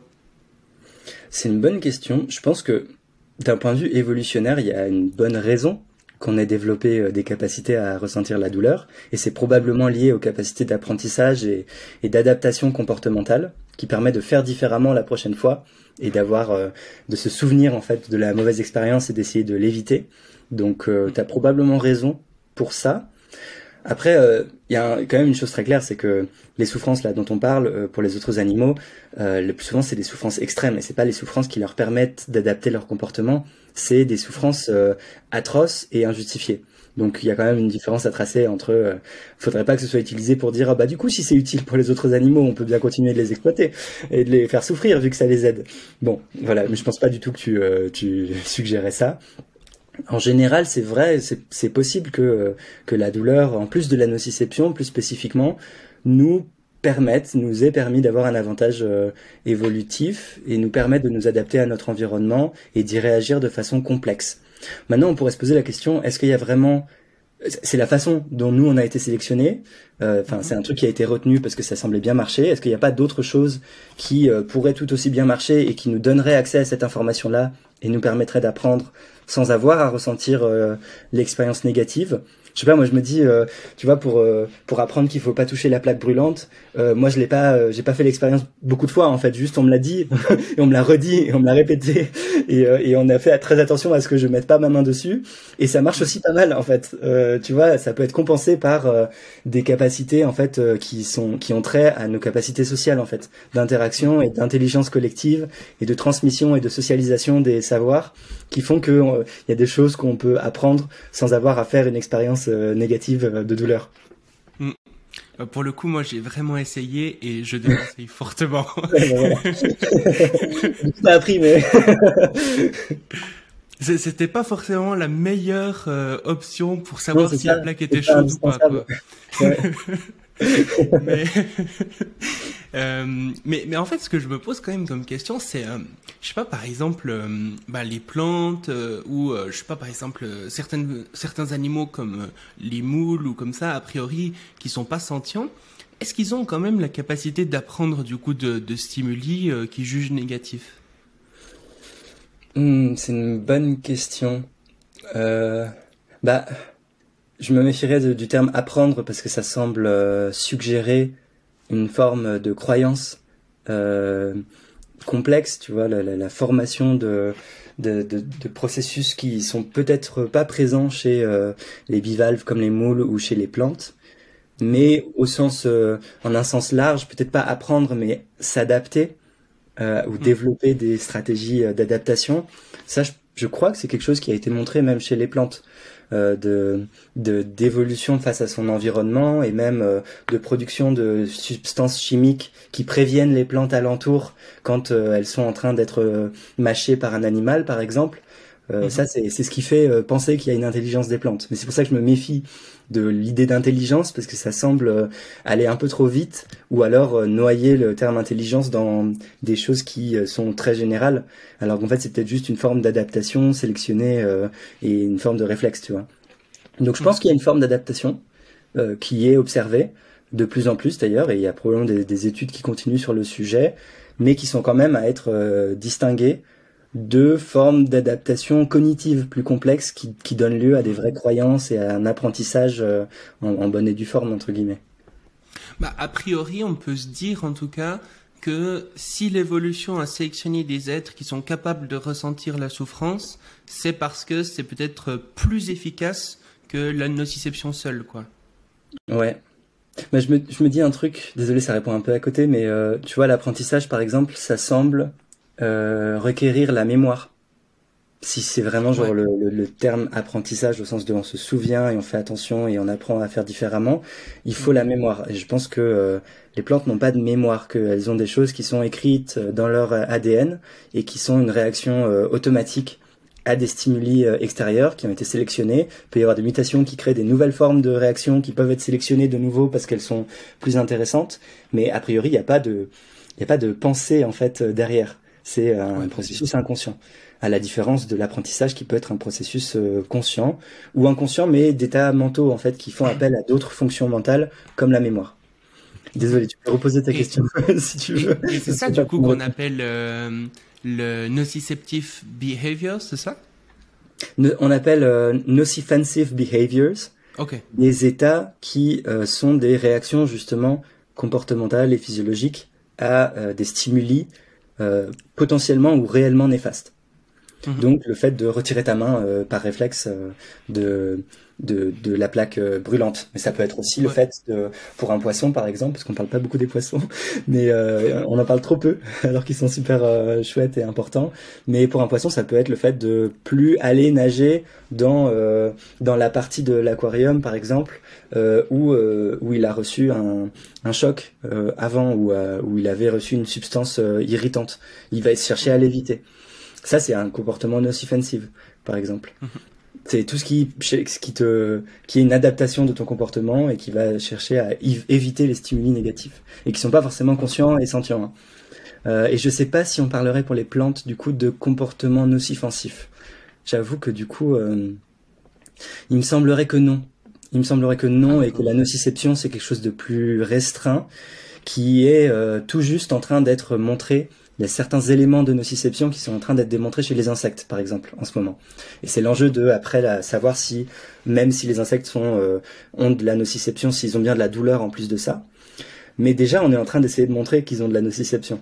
Euh, et du coup, de voir qu'ils ont, par exemple, des récepteurs à la douleur euh, enfin des récepteurs à la nociception pour être plus précis, pour pas faire euh, la, la, la, confusion comme parfois je la fais. Donc des récepteurs à la nociception. Donc euh, par exemple si je sais pas si je me coupe la main, moi j'ai des récepteurs dans la main, mais toi aussi a priori, qui détectent ce stimulus négatif, qui le font remonter par des nerfs. Donc il y a un système nerveux qui remonte des tissus vers un, une instance centralisée, donc le cerveau, donc euh, le système nerveux central en fait, en haut à moelle épinière, qui centralise l'information de tous les tissus et qui la redistribue dans des aires du cerveau qui sont capables d'intégrer l'information et d'en faire quelque chose qui devient peut-être après de la douleur, mais qui peut juste être une réponse comportementale euh, plus ou moins programmée. Euh, tout ça, c'est euh, les processus de nociception qui sont a priori pas présents chez les plantes, euh, à ma connaissance pas encore, donc euh, je suis pas sûr qu'on puisse parler même de nociception euh, chez les plantes et chez les moules et chez les bivalves en général. Euh, je crois qu'il y a encore très peu d'études en fait, tout simplement chez ces animaux-là. Et que ça, ça, demanderait plus que, que, les quelques études qu'il y a sont pas super robustes de ce que j'ai pu voir et qu'il y a peut-être des formes de nociception primitives, mais faudrait que je regarde plus ça plus en détail. Je autant je connais bien le débat sur euh, la nociception et la sentience des, des poissons. J'ai commencé à regarder celui des insectes et j'ai pas eu le temps de faire plus pour le moment. Donc euh, voilà, il faut pas trop me faire confiance pour euh, la question de la nociception des bivalves et éventuellement des plantes. Mhm. Et je sais pas, en fait, on n'a pas parlé de ça, mais du coup, c'est quoi les, c'est quels êtres qui sont sentients et c'est quels êtres aussi qui ont conscience de soi peut-être? Ouais, alors conscience de soi, je saurais pas te répondre. Je je sais pas. Euh, je sais que la, la plupart euh, des des oiseaux, il y a plein d'animaux aquatiques. Euh, tous les mammifères ont la conscience de soi. Pour le reste, je sais vraiment pas dans le détail. en revanche, pour la sentience, je vois un peu plus. Bah, déjà tous les mammifères, les oiseaux aussi sont considérés comme sentients assez largement. Il y a eu un débat sur sur lequel moi je m'étais penché dans mon mémoire sur la question de la sentience des poissons, qui était pas sûr qui est un débat super récent en fait, qui est un débat qui a commencé au début des années 2000. En fait, c'est au tout début des années 2000 que j'aime bien la citer parce qu'elle n'est pas très connue et qu'elle est vraiment aussi très intéressante cette scientifique. Elle s'appelle Lynn Snedden. Souvenez-vous qui est Lynn Snedden, c'est la personne qui a découvert que des poissons avaient des récepteurs justement à la nociception. Et elle a montré ça avec des collègues euh, dans des articles qui remontent à 2003-2004. Donc c'était euh, l'ouverture de la possibilité même, tu vois, de la nociception chez les poissons, et ça a ouvert un débat sur la, la, la possibilité de la douleur aussi chez les poissons. Hmm. Et depuis, il y a eu énormément d'expérimentations, de euh, de tests en fait pour euh, voir si les poissons avaient tous les éléments qui peuvent faire toute l'armature en fait physiologique pour en hmm. venir à exprimer de la douleur. Euh, donc depuis ça a été fait et en fait euh, on a continué d'être euh, étonné, enfin les scientifiques et tout le monde en fait ont continué d'être étonné que bah, pratiquement tous les critères de la nociception étaient présents chez les poissons et qu'il semblait aussi y avoir des, des critères comportementaux qui donnaient une bonne raison de penser qu'il y avait aussi de la douleur. Donc là, je pense que en, l'état du débat en 2023, on est plutôt assuré que les poissons ressentent la douleur, donc que les poissons sont sentients. Mais là, c'est pour le dire rapidement, en fait, la sentience, c'est quelque chose de très difficile à prouver. Et c'est aussi quelque chose qui... Euh, en fait, la sentience, elle s'observe pas. Vu que c'est quelque chose qui est ressenti en première personne euh, et que nous, on a accès aux choses qu'en troisième personne par la science, euh, on a accès à nos états internes, à nos états, enfin à nos états de douleur, par exemple, en première personne, mais ne serait-ce que les tiens, j'y ai déjà pas accès en première personne. On n'est pas connecté par la pensée. Je sais pas euh, si tu cries euh, que t'as mal, je vais pas ressentir ça euh, de façon interne. Donc je vais juste inférer ta sentience et ta douleur des signes qui me parviennent, qui sont que tu es en train de crier et de, me dire des choses et de, sembler avoir mal, tu vois, d'avoir des comportements qui semblent exprimer la douleur. Donc ça c'est un peu le problème fondateur des études de la sentience, c'est que c'est une chose très difficile à étudier. C'est pas comme d'autres processus physiologiques qui sont euh, tout observables, la circulation sanguine. Tu ouvres un corps euh, animal, euh, humain, tu vas voir, tu vas pouvoir l'observer, voir comment ça marche, faire plein de tests expérimentaux. La sentience c'est plus compliqué parce que c'est un état mental en première personne.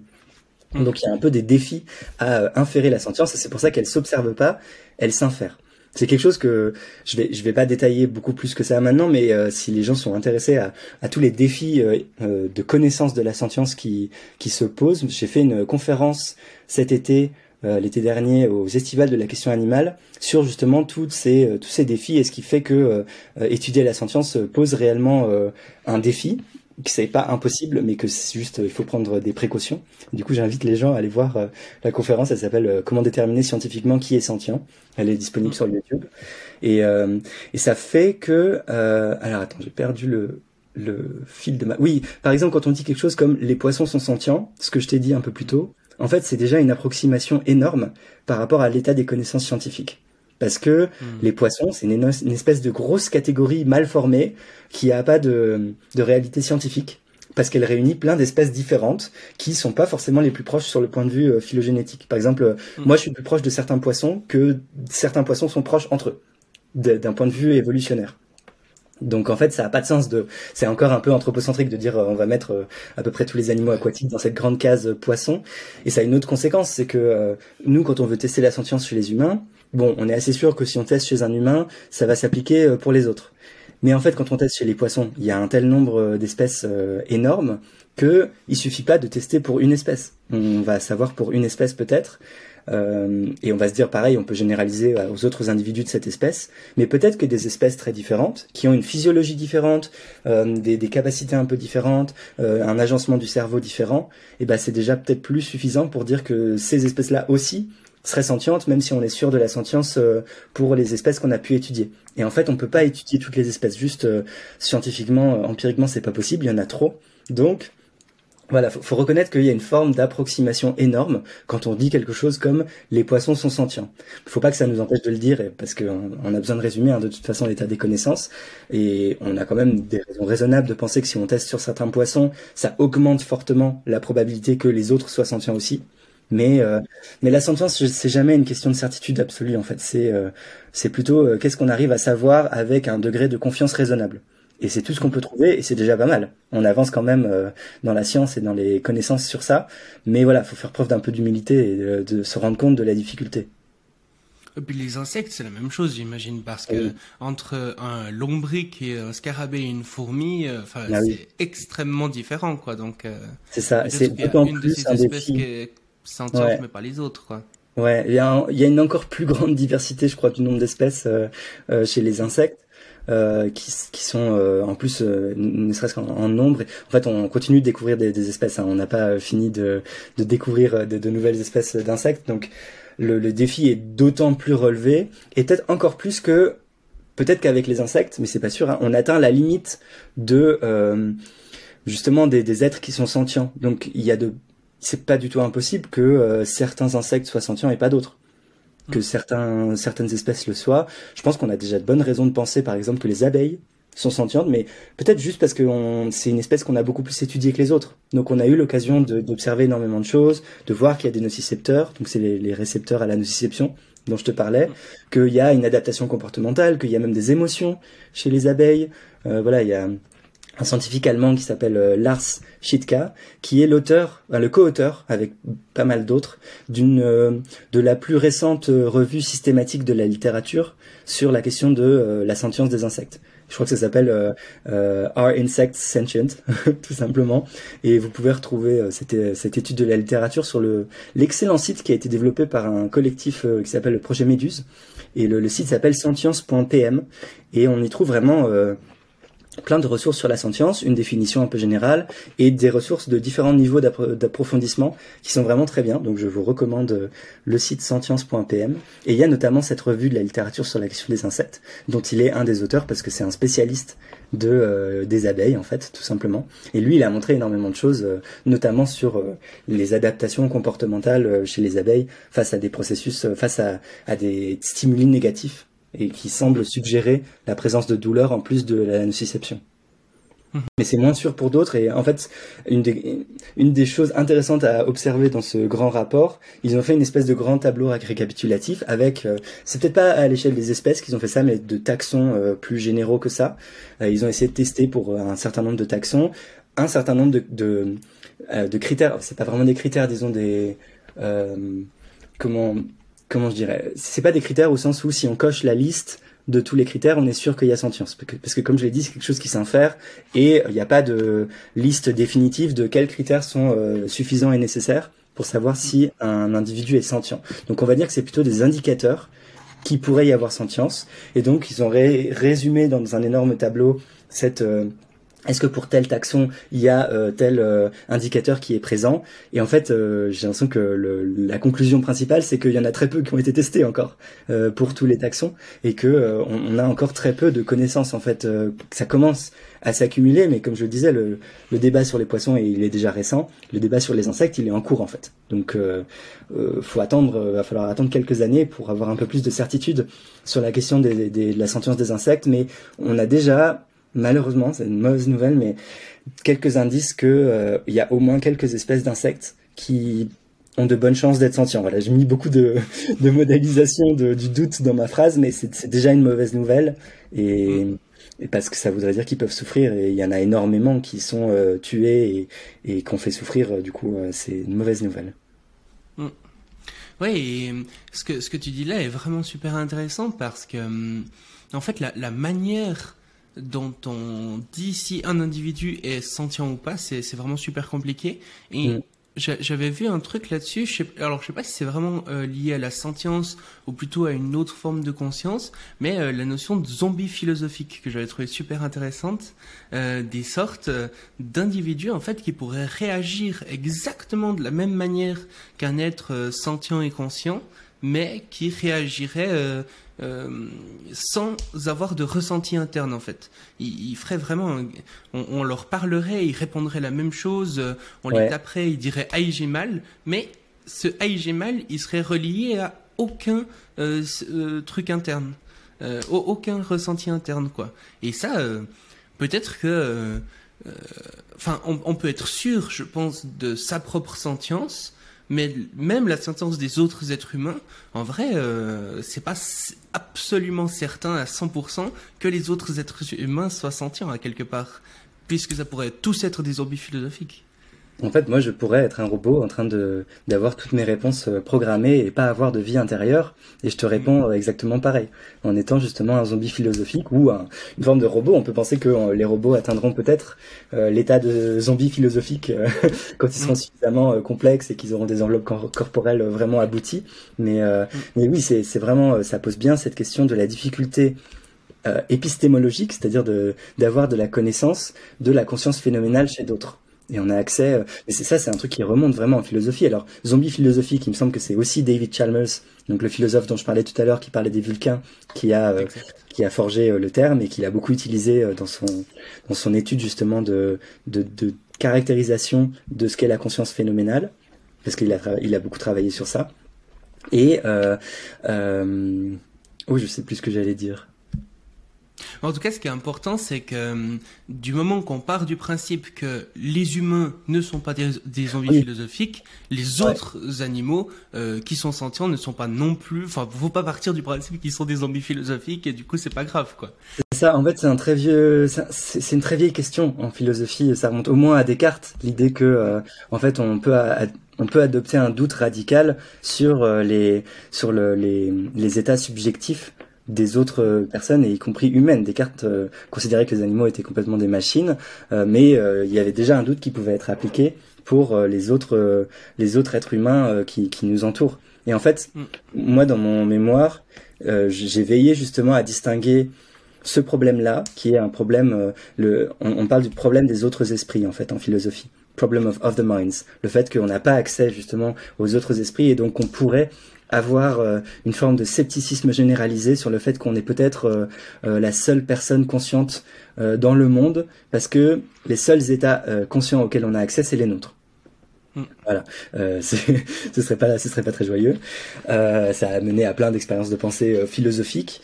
et moi, je, je, distingue ce problème qui est donc un problème de qui a le trait à la connaissance, qui est en fait pas si problématique que ça parce qu'en fait on peut juste se dire que euh, si on recherche la certitude absolue, bah oui en soi on a la certitude absolue que de nos propres euh, états conscients, euh, mais de nos propres états sentients on pourrait dire. Mais en fait c'est pas grave parce qu'on n'a jamais vraiment besoin d'une certitude absolue quand on quand on aborde le monde et y compris en particulier quand la science nous dit des choses sur le monde, elle peut très bien opérer sans certitude absolue et d'ailleurs c'est ce qu'elle fait le plus souvent. Elle, elle opère en termes de euh, inférence raisonnable ou de confiance raisonnable dans ces résultats qui sont toujours temporaires et qui peuvent être modifiés.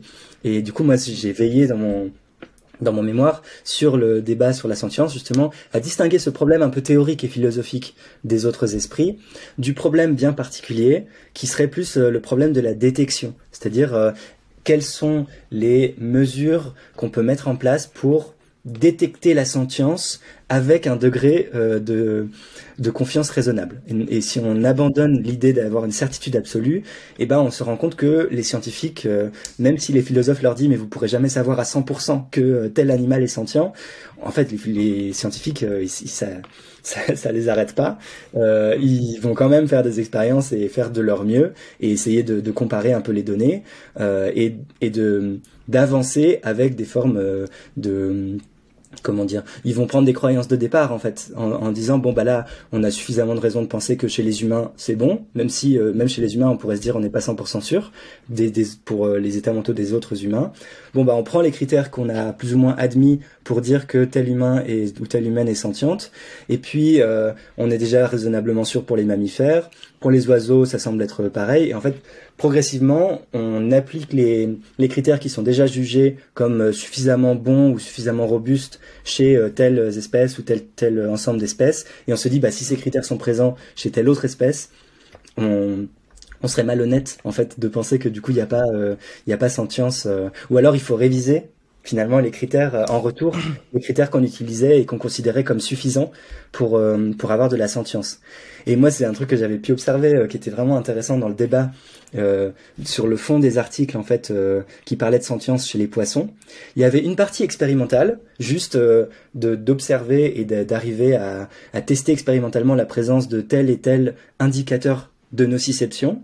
Et après, il y avait toujours une, une partie supplémentaire qui était plus théorique, qui était l'inférence à la sentience ou non. Donc, euh, et c'est là qu'en fait, euh, les, les, scientifiques étaient suffisamment d'accord sur les données euh, brutes expérimentales, sur la base empirique, de se dire il y a tel indicateur, parce que là c'est juste des faits. Et ce qui était difficile, c'était la partie où les scientifiques devaient faire des hypothèses en fait ou faire des inférences pour dire bon bah à partir de tel nombre d'indicateurs et, de, de, telle base empirique bon bah là il y a sentience ou là il y a pas sentience et c'est là en fait c'est surtout sur cette partie là qui est plus davantage philosophique que les scientifiques étaient pas d'accord entre eux et c'est là que c'était intéressant et que euh, le, philosophe euh, peut rapporter sa petite graine euh, en essayant d'y voir plus clair, parce qu'il y a quand même une, comment dire, un impératif de cohérence entre justement nos inférences de la sentience. Donc c'est là où j'ai vu qu'il y a la fameuse scientifique Lynn Snedden dans un de ses articles, ses détracteurs qui euh, elle elle défendait la science, la science des poissons et ses détracteurs disaient bah non en fait euh, euh, il n'y a pas suffisamment d'indicateurs ou il manque tel indicateur qui est absolument nécessaire. Et donc il manquait par exemple le, débat a tourné autour de la, la présence d'un néocortex donc de structures corticales du cerveau supérieur qui euh, serait qui étaient pas qui sont pas présentes euh, chez les poissons. Et ce qu'a répondu Lynn Snedden, elle a dit, mais en fait, euh, chez les oiseaux déjà, il n'y a pas ces structures corticales, il y a des structures homologues, mais il n'y a pas de néocortex chez les oiseaux. Et pourtant, c'est considéré assez largement pour l'instant dans le consensus scientifique que tous ces critères-là, s'ils sont présents, sont suffisants pour dire que les, les oiseaux sont sentients. Et du coup, elle a dit, bah en fait, chez les poissons, il y a déjà tous ces critères et même plus. Donc, si vous n'êtes pas d'accord, si vous utilisez ça comme argument pour dire que les poissons sont pas sentients, il faut que, par cohérence, vous disiez aussi que, en fait, les oiseaux sont pas sentients. Et là, ils n'étaient pas prêts à dire ça parce que ça aurait été euh, vu comme euh, surprenant comme position. C'était une prise de position qui entraînait, des coûts parce que ça veut dire qu'il fallait tout remodifier sur les critères qu'on considérait comme suffisants pour euh, avoir de la sentience. Et donc c'est là en fait que c'est comme ça que le, débat scientifique peut avancer, c'est par inférence raisonnable et par cohérence en fait. Mais, euh, mais même pour les oiseaux, en soi, on pourrait dire qu'on n'a toujours pas la, certitude absolue. Mais par contre, si on l'accepte chez les oiseaux, on a suffisamment de données maintenant pour dire que on, doit aussi l'accepter chez les poissons. Mhm. Ouais, c'est un petit peu le même problème avec la vie d'ailleurs, parce que, je sais pas, nous, euh, sur Terre, on a une vie qui est basée sur euh, le carbone, mais peut-être mm. qu'il y a euh, des martiens qui ont une vie basée sur, je sais pas, le phosphore, qui sont faits de phosphore, et du coup, on considérerait pas ça comme de la vie, alors que peut-être qu'ils sont vivants aussi. Et la sentience, c'est un peu la même chose, à quelque part. nous, on a peut-être une, une sentience particulière, mais peut-être qu'il y a d'autres manières d'arriver à, de la sentience, quoi, euh, dont on connaît pas forcément euh, les critères. Et, justement, en fait, euh, du, coup, si je comprends bien, pour dire qu'un qu'une espèce est sentiente ou non, on va avoir justement comme ça une liste de critères et puis se dire, ben, est-ce que cette espèce coche un petit peu à quelque part ces critères, quoi? Eh ben, disons que c'est la meilleure chose qu'ont trouvé les scientifiques Mm. à défaut de pouvoir trouver euh, euh, des choses qui, euh, à défaut de pouvoir comprendre exactement comment fonctionne la fonction biologique sentience. Parce que si on pouvait l'observer, on aurait juste à l'observer et à dire bah là c'est là. et on n'a pas ça, comme je l'ai dit, c'est pas possible. Donc, ce que font les scientifiques, c'est qu'ils essayent d'étudier des choses qui semblent être corrélées systématiquement à la sentience et qui elles sont observables. Donc c'est ce qu'on appelle les corrélats objectifs de la sentience où on parlait aussi de corrélat objectif de la conscience. Donc en fait, c'est quand à un humain qui est étudié expérimentalement et qui nous dit bah là ah j'ai mal et dans tel autre cas non là je sens rien et bah on va regarder un peu tous les autres trucs qui sont présents et qu'on peut observer et faire la différence et se dire bah là dans tel cas quand il dit qu'il a mal il y a tel euh, indicateur qui est présent et quand il dit qu'il ressent rien euh, ça ça semble éteint dans le cerveau ou alors euh, il manque il manque un nerf ou il manque un récepteur à la à la nociception et c'est ce qui nous permet un peu par comparaison et par extension progressive de partir de ce qu'on peut observer et aussi euh, d'espèces qui nous donnent des rapports verbaux. Donc typiquement, c'est une des limites principales de pouvoir étudier aussi la sentience chez les autres animaux, c'est que nous, on a ce truc euh, pratique de pouvoir dire qu'on a mal. Donc en fait, euh, quand on teste des trucs, on, peut dire ah j'ai mal et d'ailleurs c'est tout l'objectif, l'idée des échelles subjectives de la douleur des fois, on vous a peut-être demandé si vous êtes allé à l'hôpital euh, euh combien t'as mal de 1 à 10. Voilà, on peut pas faire mieux que ça. euh, enfin, si, ouais, on a développé des meilleures techniques pour, euh, mais on a quand même besoin de rapports verbaux en général pour euh, pour témoigner et pour être sûr de la présence de sentience. Et c'est ce qui nous a permis de, de, de travailler une liste temporaire d'indicateurs qu'ensuite on essaie d'aller comparer chez d'autres espèces. Et on fait ça un peu de, de, de, de proche en proche jusqu'à euh, aller à des espèces qui semblent très différentes et pour lesquelles euh, il y a peut-être un fonctionnement très différent ou, un peu au moins un peu différent de cette même fonction de, sentience. En fait, la, une même fonction peut être réalisée par des agencements physiologiques différents. La vision, c'est pareil en fait. Euh, la vision, nous on voit et les chats voient, mais à la fois ça donne une vision un peu différente parce que les chats voient pas exactement les mêmes choses, voient mieux la nuit, voient pas les mêmes couleurs c'est pas les mêmes yeux, c'est pas les mêmes organes, c'est pas la même connexion dans leur cerveau, mais on peut quand même dire que les chats comme les humains voient. Et bah pareil pour la sentience, euh, si les poissons sont sentients, ce qu'on a de très bonnes raisons de penser, il y a de fortes chances que ça fasse pas du tout la même chose euh, d'avoir mal pour un poisson que pour un humain mais c'est quand même une même fonction générale qui est réalisée, qui donne lieu à une, on parle d'une phénoménologie différente, donc ça fait ça fait des choses qualitativement pas exactement pareilles et qui euh, qui est réalisée cette fonction par un agencement physiologique un peu différent parce que de toute évidence chez les poissons c'est pas exactement euh, ni les mêmes récepteurs à la douleur ni les mêmes nerfs qui fonctionnent pas exactement pareil ni les mêmes agencements du cerveau. Mais dans un cas comme dans l'autre on peut dire qu'il y a douleur et c'est cette euh, différence, cette, cette euh, ce, comment dire, ce jeu qui peut y avoir en fait euh, dans différentes façons de réaliser une même fonction, qui fait toute la difficulté en fait de l'étude de la sentience. Ouais, donc finalement, ce que nous on appelle douleur, le ressenti qu'on appelle douleur, est peut-être différent en fait chez le poisson. Ce serait aussi une expérience négative, mais une expérience négative probablement un peu différente de la nôtre. Très probablement, très probablement, oui. Et, est-ce que, au-delà du fait que ça puisse être différent, est-ce que ça peut aussi être euh, plus ou moins élevé, disons? Est-ce que euh, peut-être on peut imaginer que bah, des insectes sont sentients, par exemple, mais ils peuvent ressentir la douleur jusqu'à 1, alors qu'une vache peut la ressentir jusqu'à 9, par exemple. Est-ce que c'est une sorte de, de, graduation comme ça de, de la douleur de la sentience? Ouais, c'est un grand débat, euh, cette question du gradualisme euh, de la sentience potentielle. Et ça pose aussi, euh, ça pose aussi la question de est-ce qu'on pourrait quantifier en fait des états de douleur ou des états de plaisir.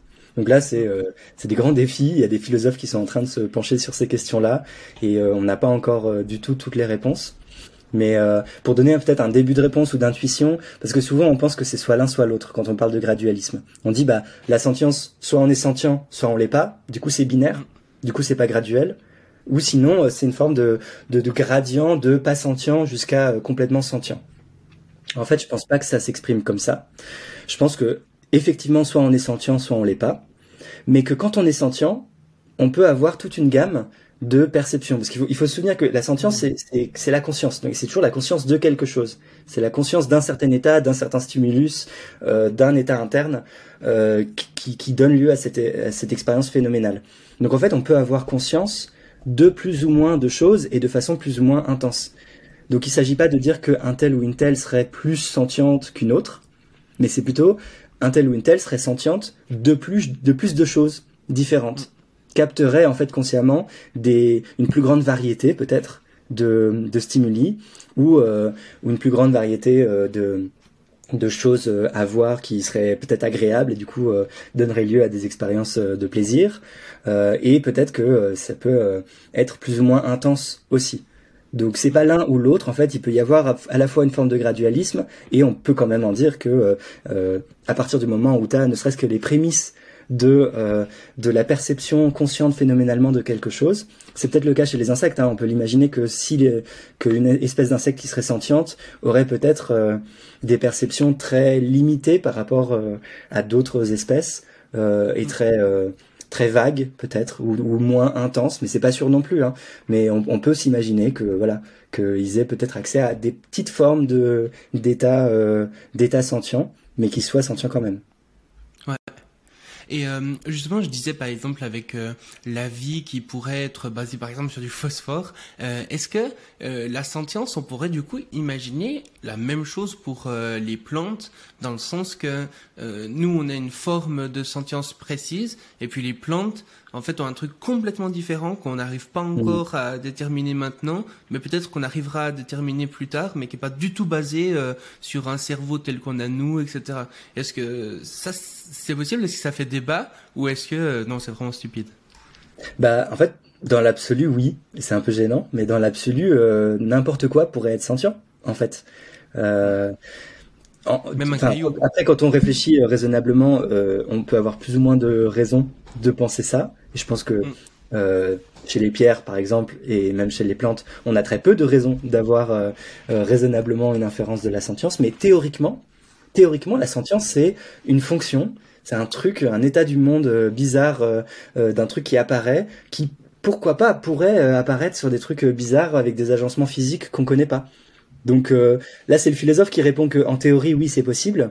Après, le scientifique te dira que bah si t'as pas de bonnes raisons de penser et des bons arguments pour le dire, euh, ça vaut pas forcément euh, le coup de l'affirmer euh, haut et fort quoi. Hmm.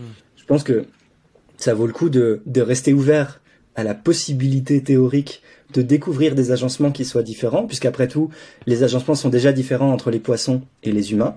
Alors, dans une gamme beaucoup plus réduite, mais il y a quand même des fonctionnements un peu différents qui semblent donner lieu à la même fonction sentience.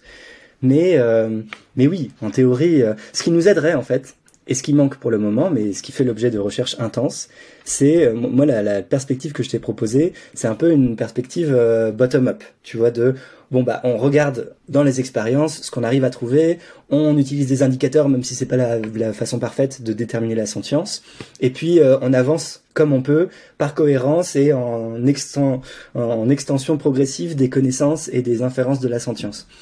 Ce qui serait bien, c'est qu'on arrive à faire, euh, à, connaître pourquoi dans l'histoire évolutive la sentience est apparue et a été sélectionnée et a été euh, conservée. Et si on arrivait à faire ça, on arriverait à dire, bah du coup la sentience, elle remplit telle fonction et elle sert à telle chose, donc elle sert chez telles espèces et tels individus parce que ils étaient dans tels environnements. Ça, ce serait pratique de pouvoir le faire parce que euh, ça nous permettrait beaucoup plus facilement de regarder l'arbre phylogénétique et de dire eh ben c'est là, c'est là que ça s'est développé et donc a priori, il y a de fortes chances que tous les descendants euh, de cet ancêtre commun aient conservé ensuite cette fonction, même ils auraient, pu la reperdre, hein. mais il y a plus de chances de penser que si tu es proche d'un point de vue euh, évolutif, eh ben, tu auras aussi cette fonction de la même façon que euh, les, les, les, autres animaux qui sont proches de nous ont des fonctions similaires et de moins en moins similaires souvent à mesure qu'on s'éloigne. Euh, de nous. Par exemple, la, la, vision marche de plus en plus différemment jusqu'à avoir euh, éventuellement des animaux qui n'ont pas de vision et qui s'appuient sur d'autres sens. mais il y a quand même des limites à ça. C'est que ça répondrait pas à la question de la possibilité de l'émergence sur l'arbre phylogénétique euh, de d'émergence séparée en fait. Il y a des fonctions biologiques qui sont apparues simultanément ou à des moments différents, euh, de façon différente, et qui ont été sélectionnées en fait et conservées à des moments différents de l'histoire évolutive. Et c'est pas impossible que euh, ce soit la même chose pour la sentience que euh, nous, on a un ancêtre commun qui a développé des formes primitives de sentience qui ont ensuite été euh, euh, améliorées, raffinées, sélectionnées, conservées par du fait de l'environnement parce que ça semblait apporter un, un avantage évolutif et que au fil des, mutations aléatoires, il y a eu une forme d'émergence plus robuste de ce qu'on a aujourd'hui et qui est la sentience et la conscience. euh, c'est pas impossible que des animaux aussi éloignés de nous que les céphalopodes, donc les poulpes en fait, qui sont très très éloignés de nous, plus que plus que les poissons il me semble, et aussi en fait, et on a on a pour l'instant de très bonnes raisons de penser que les poulpes sont aussi sentients. Ils semblent remplir aussi euh, énormément de critères, et puis ne serait-ce que pour des questions d'intelligence en fait, euh, qui, est quelque chose de différent donc de la sentience. Mais on a aussi des bonnes raisons de, voir, euh, de constater en fait l'intelligence énorme des poulpes qui n'est pas dû à un ancêtre commun avec nous, mais qui semble avoir été, qui semble avoir fait l'objet d'une d'une émergence séparée à un autre moment de l'histoire évolutive et dans d'autres contextes et d'autres environnements. Donc peut-être que la sentience a un tel avantage en fait évolutif, de, confère un tel avantage évolutif que si elle apparaît par mutation euh, à un moment n'importe où dans l'arbre, bah peut-être elle va être sélectionnée en fait et peut-être elle va être conservée. Donc ça, avoir l'histoire évolutive phylogénétique nous donnera pas forcément toutes les réponses non plus, euh, et, et, ça fait qu'il y a de grandes limites à toute la comment dire à, à toute la méthode que je t'ai présentée de regarder un peu quels sont les critères et tout, euh, et de, de, se dire euh, il y a quand même plus de possibilités que les animaux, les autres animaux qui nous sont les plus proches ont aussi cette fonction-là. C'était plus probable a priori avant de faire toute expérience que les chimpanzés euh, aient de la sentience aussi, plutôt que les poissons, parce que les poissons sont beaucoup plus éloignés que nous sur l'arbre phylogénétique. Mais ça fait pas tout, et on semble avoir déjà de bonnes raisons de penser que les poulpes sont sentients, ce qui serait euh, une forte Enfin, ça va ouvrir des champs de réflexion et, et encore euh, beaucoup de recherches pour euh, les années à venir. Mais tout ça pour dire qu'il y a plusieurs entrées dans les études scientifiques de la sentience et que euh, l'histoire évolutive joue très certainement un rôle. Et d'ailleurs, il y a beaucoup de biologistes évolutionnaires qui travaillent sur cette question-là, à essayer de proposer des hypothèses en fait de quelle fonction pourrait remplir la sentience et pourquoi ça a été sélectionné dans tel contexte de l'histoire. Et euh, si on, bah, du coup, euh, le, le, podcast s'appelle le Futurologue Podcast. Si on se projette un petit peu dans, dans le futur, euh, tu penses que euh, ça serait possible qu'on arrive à créer une euh, intelligence artificielle qui serait euh, sentiente ou qui serait consciente, peut-être sans être sentiente, ou les deux Est-ce que c'est des choses qui, qui seraient possibles? Et du coup, est-ce qu'il faudrait aussi les, les prendre en compte moralement, j'imagine? Alors, bah, je vais répondre en plusieurs temps. Euh, de nouveau, théoriquement oui. euh, mais moi, je sais pas vraiment, j'ai pas de certitude et surtout j'ai trop peu de connaissances sur la question des intelligences artificielles pour euh, savoir où, ne serait-ce qu'où on en est en fait dans euh, dans leur évolution et, et dans leur euh, prouesse de, de, conscience ou intellectuelle. en tout cas, il n'y a rien qui laisse penser que ce serait une capacité qui pourrait être uniquement liée à la biologie et liée au carbone. Euh, probablement que euh, si euh, un petit peu de la même manière qu'on peut faire des calculs avec un boulier et qu'on peut faire des calculs avec une ouais. calculatrice alors que c'est le, le, même support, on peut réaliser la même fonction avec plusieurs supports. On peut imaginer en tout cas une intelligence artificielle qui pourrait avoir les, les mêmes capacités malgré que ce soit un support différent, quoi. Oui, après on pourrait aussi imaginer que la sentience c'est un truc qui a besoin d'un support biologique et vivant.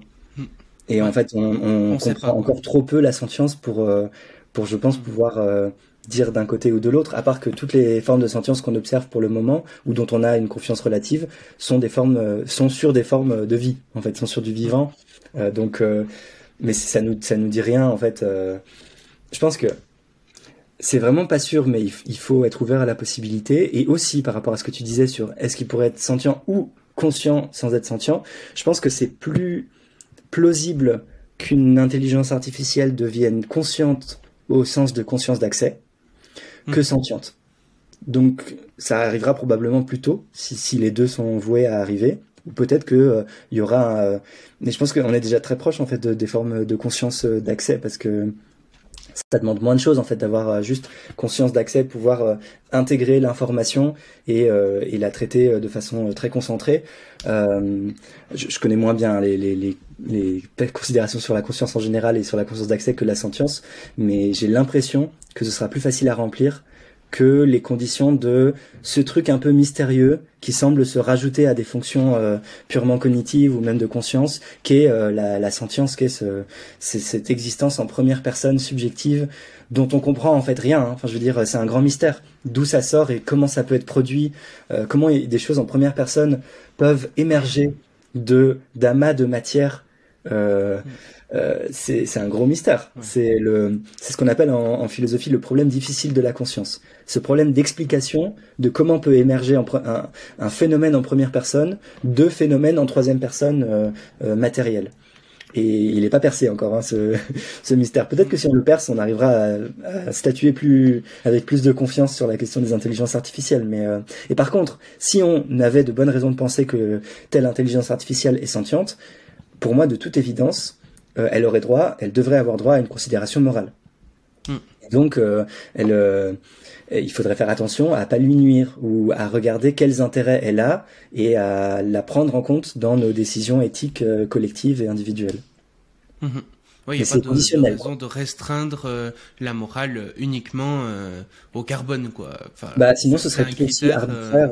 ce serait tout aussi arbitraire que de restreindre à l'espèce pour le pour, pour le. Ouais. Mm. C'est un peu une conséquence du sentientisme que si la sentience est présente chez d'autres euh, agencements euh, physiologiques ou de matière, disons, eh bah oui, euh, ces agencements physiologiques auront droit aussi à une considération euh, morale. Mm-hmm. Et puis, euh, bah, du coup, je pense qu'on a pas mal bien traité le sujet. Euh, je renvoie aussi, du coup, les gens vers, euh, effectivement, la conférence que tu as fait euh, à, aux estivales de la question animale, qui va euh, plus loin sur certains aspects, mhm. et puis qui est, qui, est, un bon complément, je trouve, à ce podcast. Et puis, bah, du coup, à ton propre podcast aussi, comme un poisson dans l'eau. Si les gens écoutent mon podcast, c'est probablement qu'ils écoutent des podcasts de manière générale. Donc, allez écouter comme un poisson dans l'eau. Et puis, est-ce est que tu serais d'accord qu'on passe du coup aux questions de fin ou est-ce que tu aimerais encore rajouter un truc euh, sur euh, toutes, ces, toutes ces notions? Bah écoute, on a parlé de tellement de choses euh, qui, qui vont beaucoup plus loin que ce que j'ai pu dire dans d'autres contextes, notamment dans cette conférence. Donc moi je suis, je suis ravi qu'on ait pu échanger sur tout ça et ça me va si on passe aux questions finales. Magnifique. Alors les questions finales, elles sont beaucoup plus euh, globales, disons, elles vont euh, traiter le, futur de manière générale. Et du coup, ma, première question, c'est, euh, bah, à quelque part, quand tu t'imagines le futur, que ce soit à court ou à long terme, est-ce que tu as plutôt peur ou est-ce que tu es plutôt enthousiaste? Est-ce que tu es plutôt optimiste ou pessimiste? Ah, c'est drôle cette question parce que euh, bah, je disais justement dans le dernier épisode euh, qui est sorti euh, dans Comme un poisson dans l'eau que je déteste quand on me pose cette question-là. Ah merde. Il n'y a pas de souci. Hein, Coup dur, j'aurais dû écouter le dernier épisode. non, non, mais il n'y a pas de souci. Mais c'est vrai que quand on demande si on est optimiste ou pessimiste, en fait, j'ai l'impression que c'est la mauvaise question. Enfin, je dis pas que tu n'as pas raison de poser ces questions-là, et souvent ça donne lieu à des réponses intéressantes. Mais moi, à, à titre personnel, quand on me demande, euh, je réponds, mais en fait, euh, on s'en fiche. Euh, c'est pas la question pertinente, surtout dans un contexte où moi, du coup, euh, je, je m'inscris dans euh, la volonté de défendre tous les êtres sentients et en particulier les autres animaux opprimés injustement. Et il y a, des raisons de désespérer, disons, de se dire on n'a jamais fait souffrir autant d'animaux.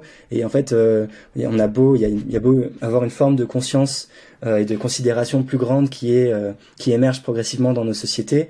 Euh, pour les autres animaux, euh, on en est au tout début d'un combat qui sera long et difficile pour euh, les intégrer dans nos sociétés et pour arrêter de les torturer et de les exploiter.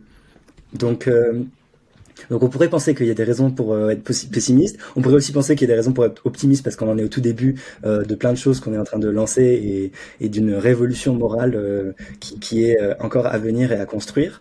Mais en fait, peu importe si ça va dans le bon sens ou dans le mauvais sens, je me dis, de toute façon, ce qui compte, c'est la détermination de faire mieux et de faire à ce que les choses aillent bah, soit un peu plus vite dans le bon sens si c'est en train d'aller dans le bon sens, soit un peu moins vite dans le mauvais sens quitte à carrément inverser la vapeur.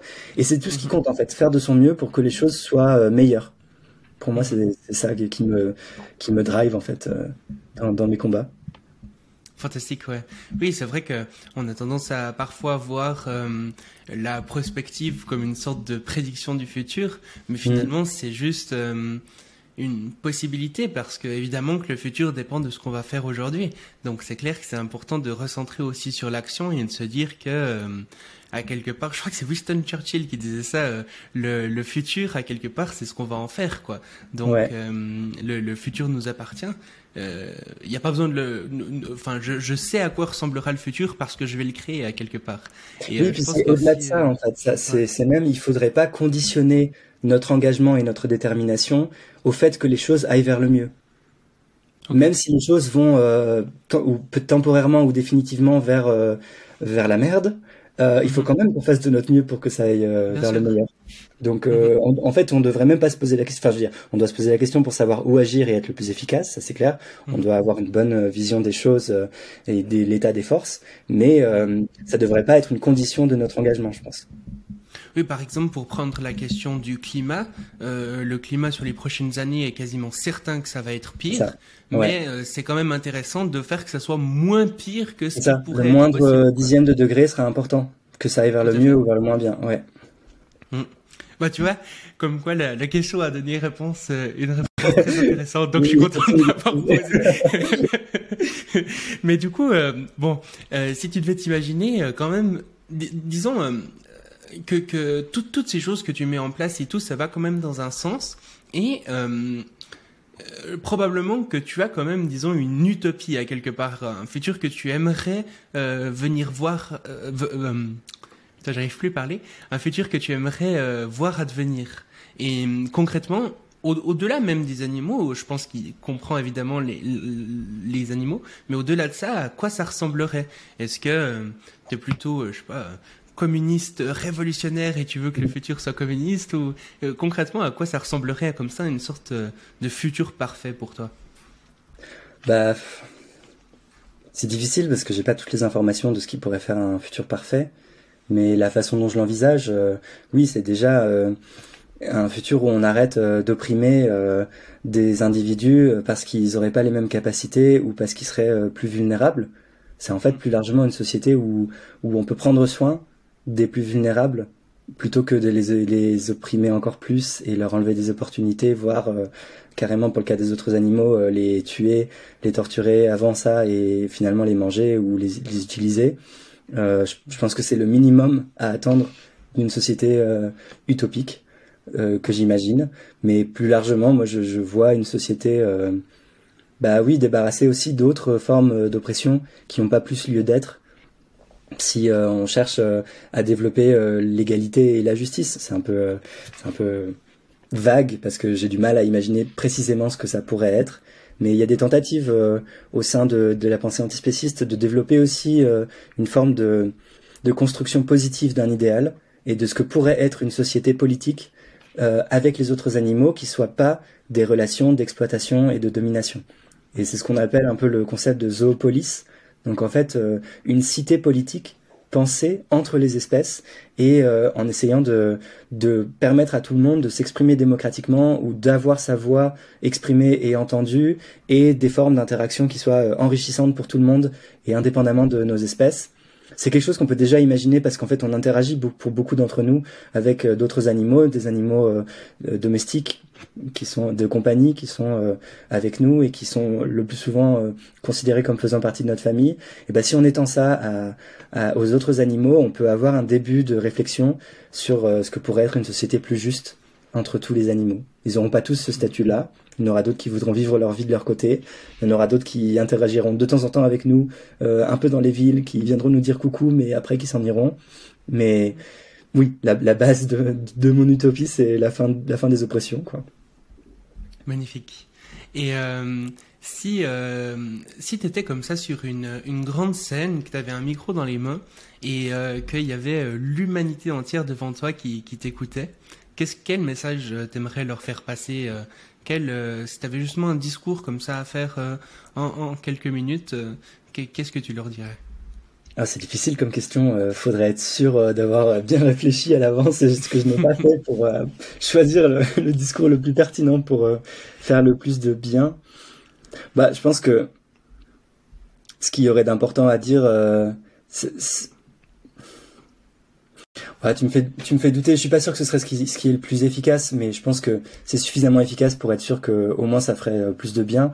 C'est de, d'appeler à plus de considération de l'oppression il une reconnaissance en fait de l'oppression et de la discrimination envers les autres animaux, de faire connaître, parce que aussi euh, c'est peut-être la limite principale, c'est que les gens connaissent pas le spécisme, que c'est encore euh, très peu connu, et de même que la sentience, que déjà si tout le monde euh, connaissait profondément toutes les, les toutes les façons de penser ce qu'est le spécisme en tant que système organisé de nos sociétés qui opprime les autres animaux et euh, la sentience comme euh, le critère euh, pertinent moralement qu'il est, ça ferait déjà beaucoup de bien et ça réglerait, j'espère, beaucoup de problèmes.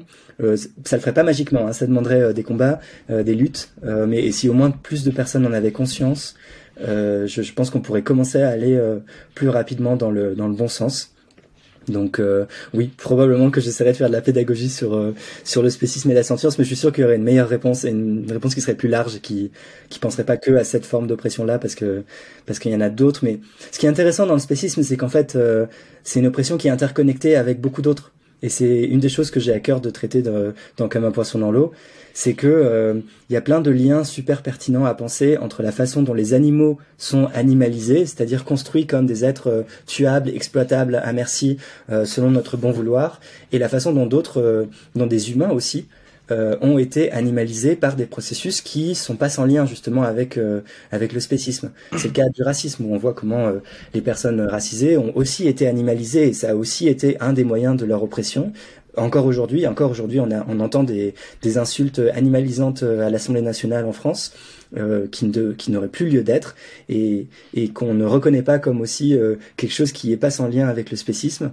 Pareil pour pour les minorités de genre et pareil pour un combat dont on parle trop peu, mais qui est euh, la lutte contre le capacitisme en général, le validisme, parce que il y a des, il y a des, il y a des choses euh, qui sont pareil, pas sans lien entre la façon dont on juge les animaux, les autres animaux inférieurs du fait de euh, leurs capacités différentes et de la façon dont on juge certains humains et certains, certaines humaines comme inférieurs et comme euh, comptant moins et comme leurs intérêts étant plus négligeables du fait de capacités différentes. Et je pense que si on pense le spécisme, on en viendra assez rapidement et naturellement à penser plein d'autres formes d'oppression euh, et, du coup à essayer d'aller vers euh, une libération, une émancipation euh, globale et générale de tous les êtres qui ont des intérêts et qui, qui doivent être défendus.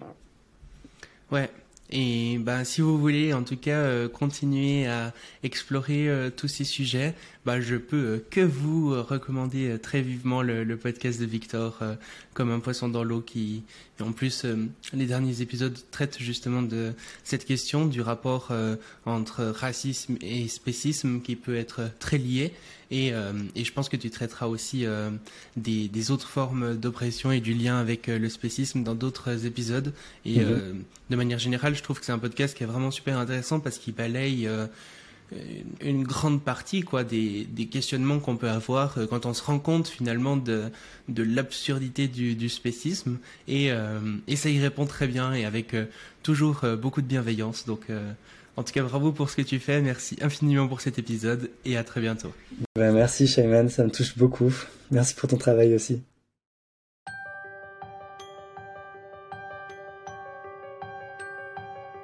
Merci d'avoir écouté le Futurologue Podcast, le podcast pour comprendre les enjeux de demain.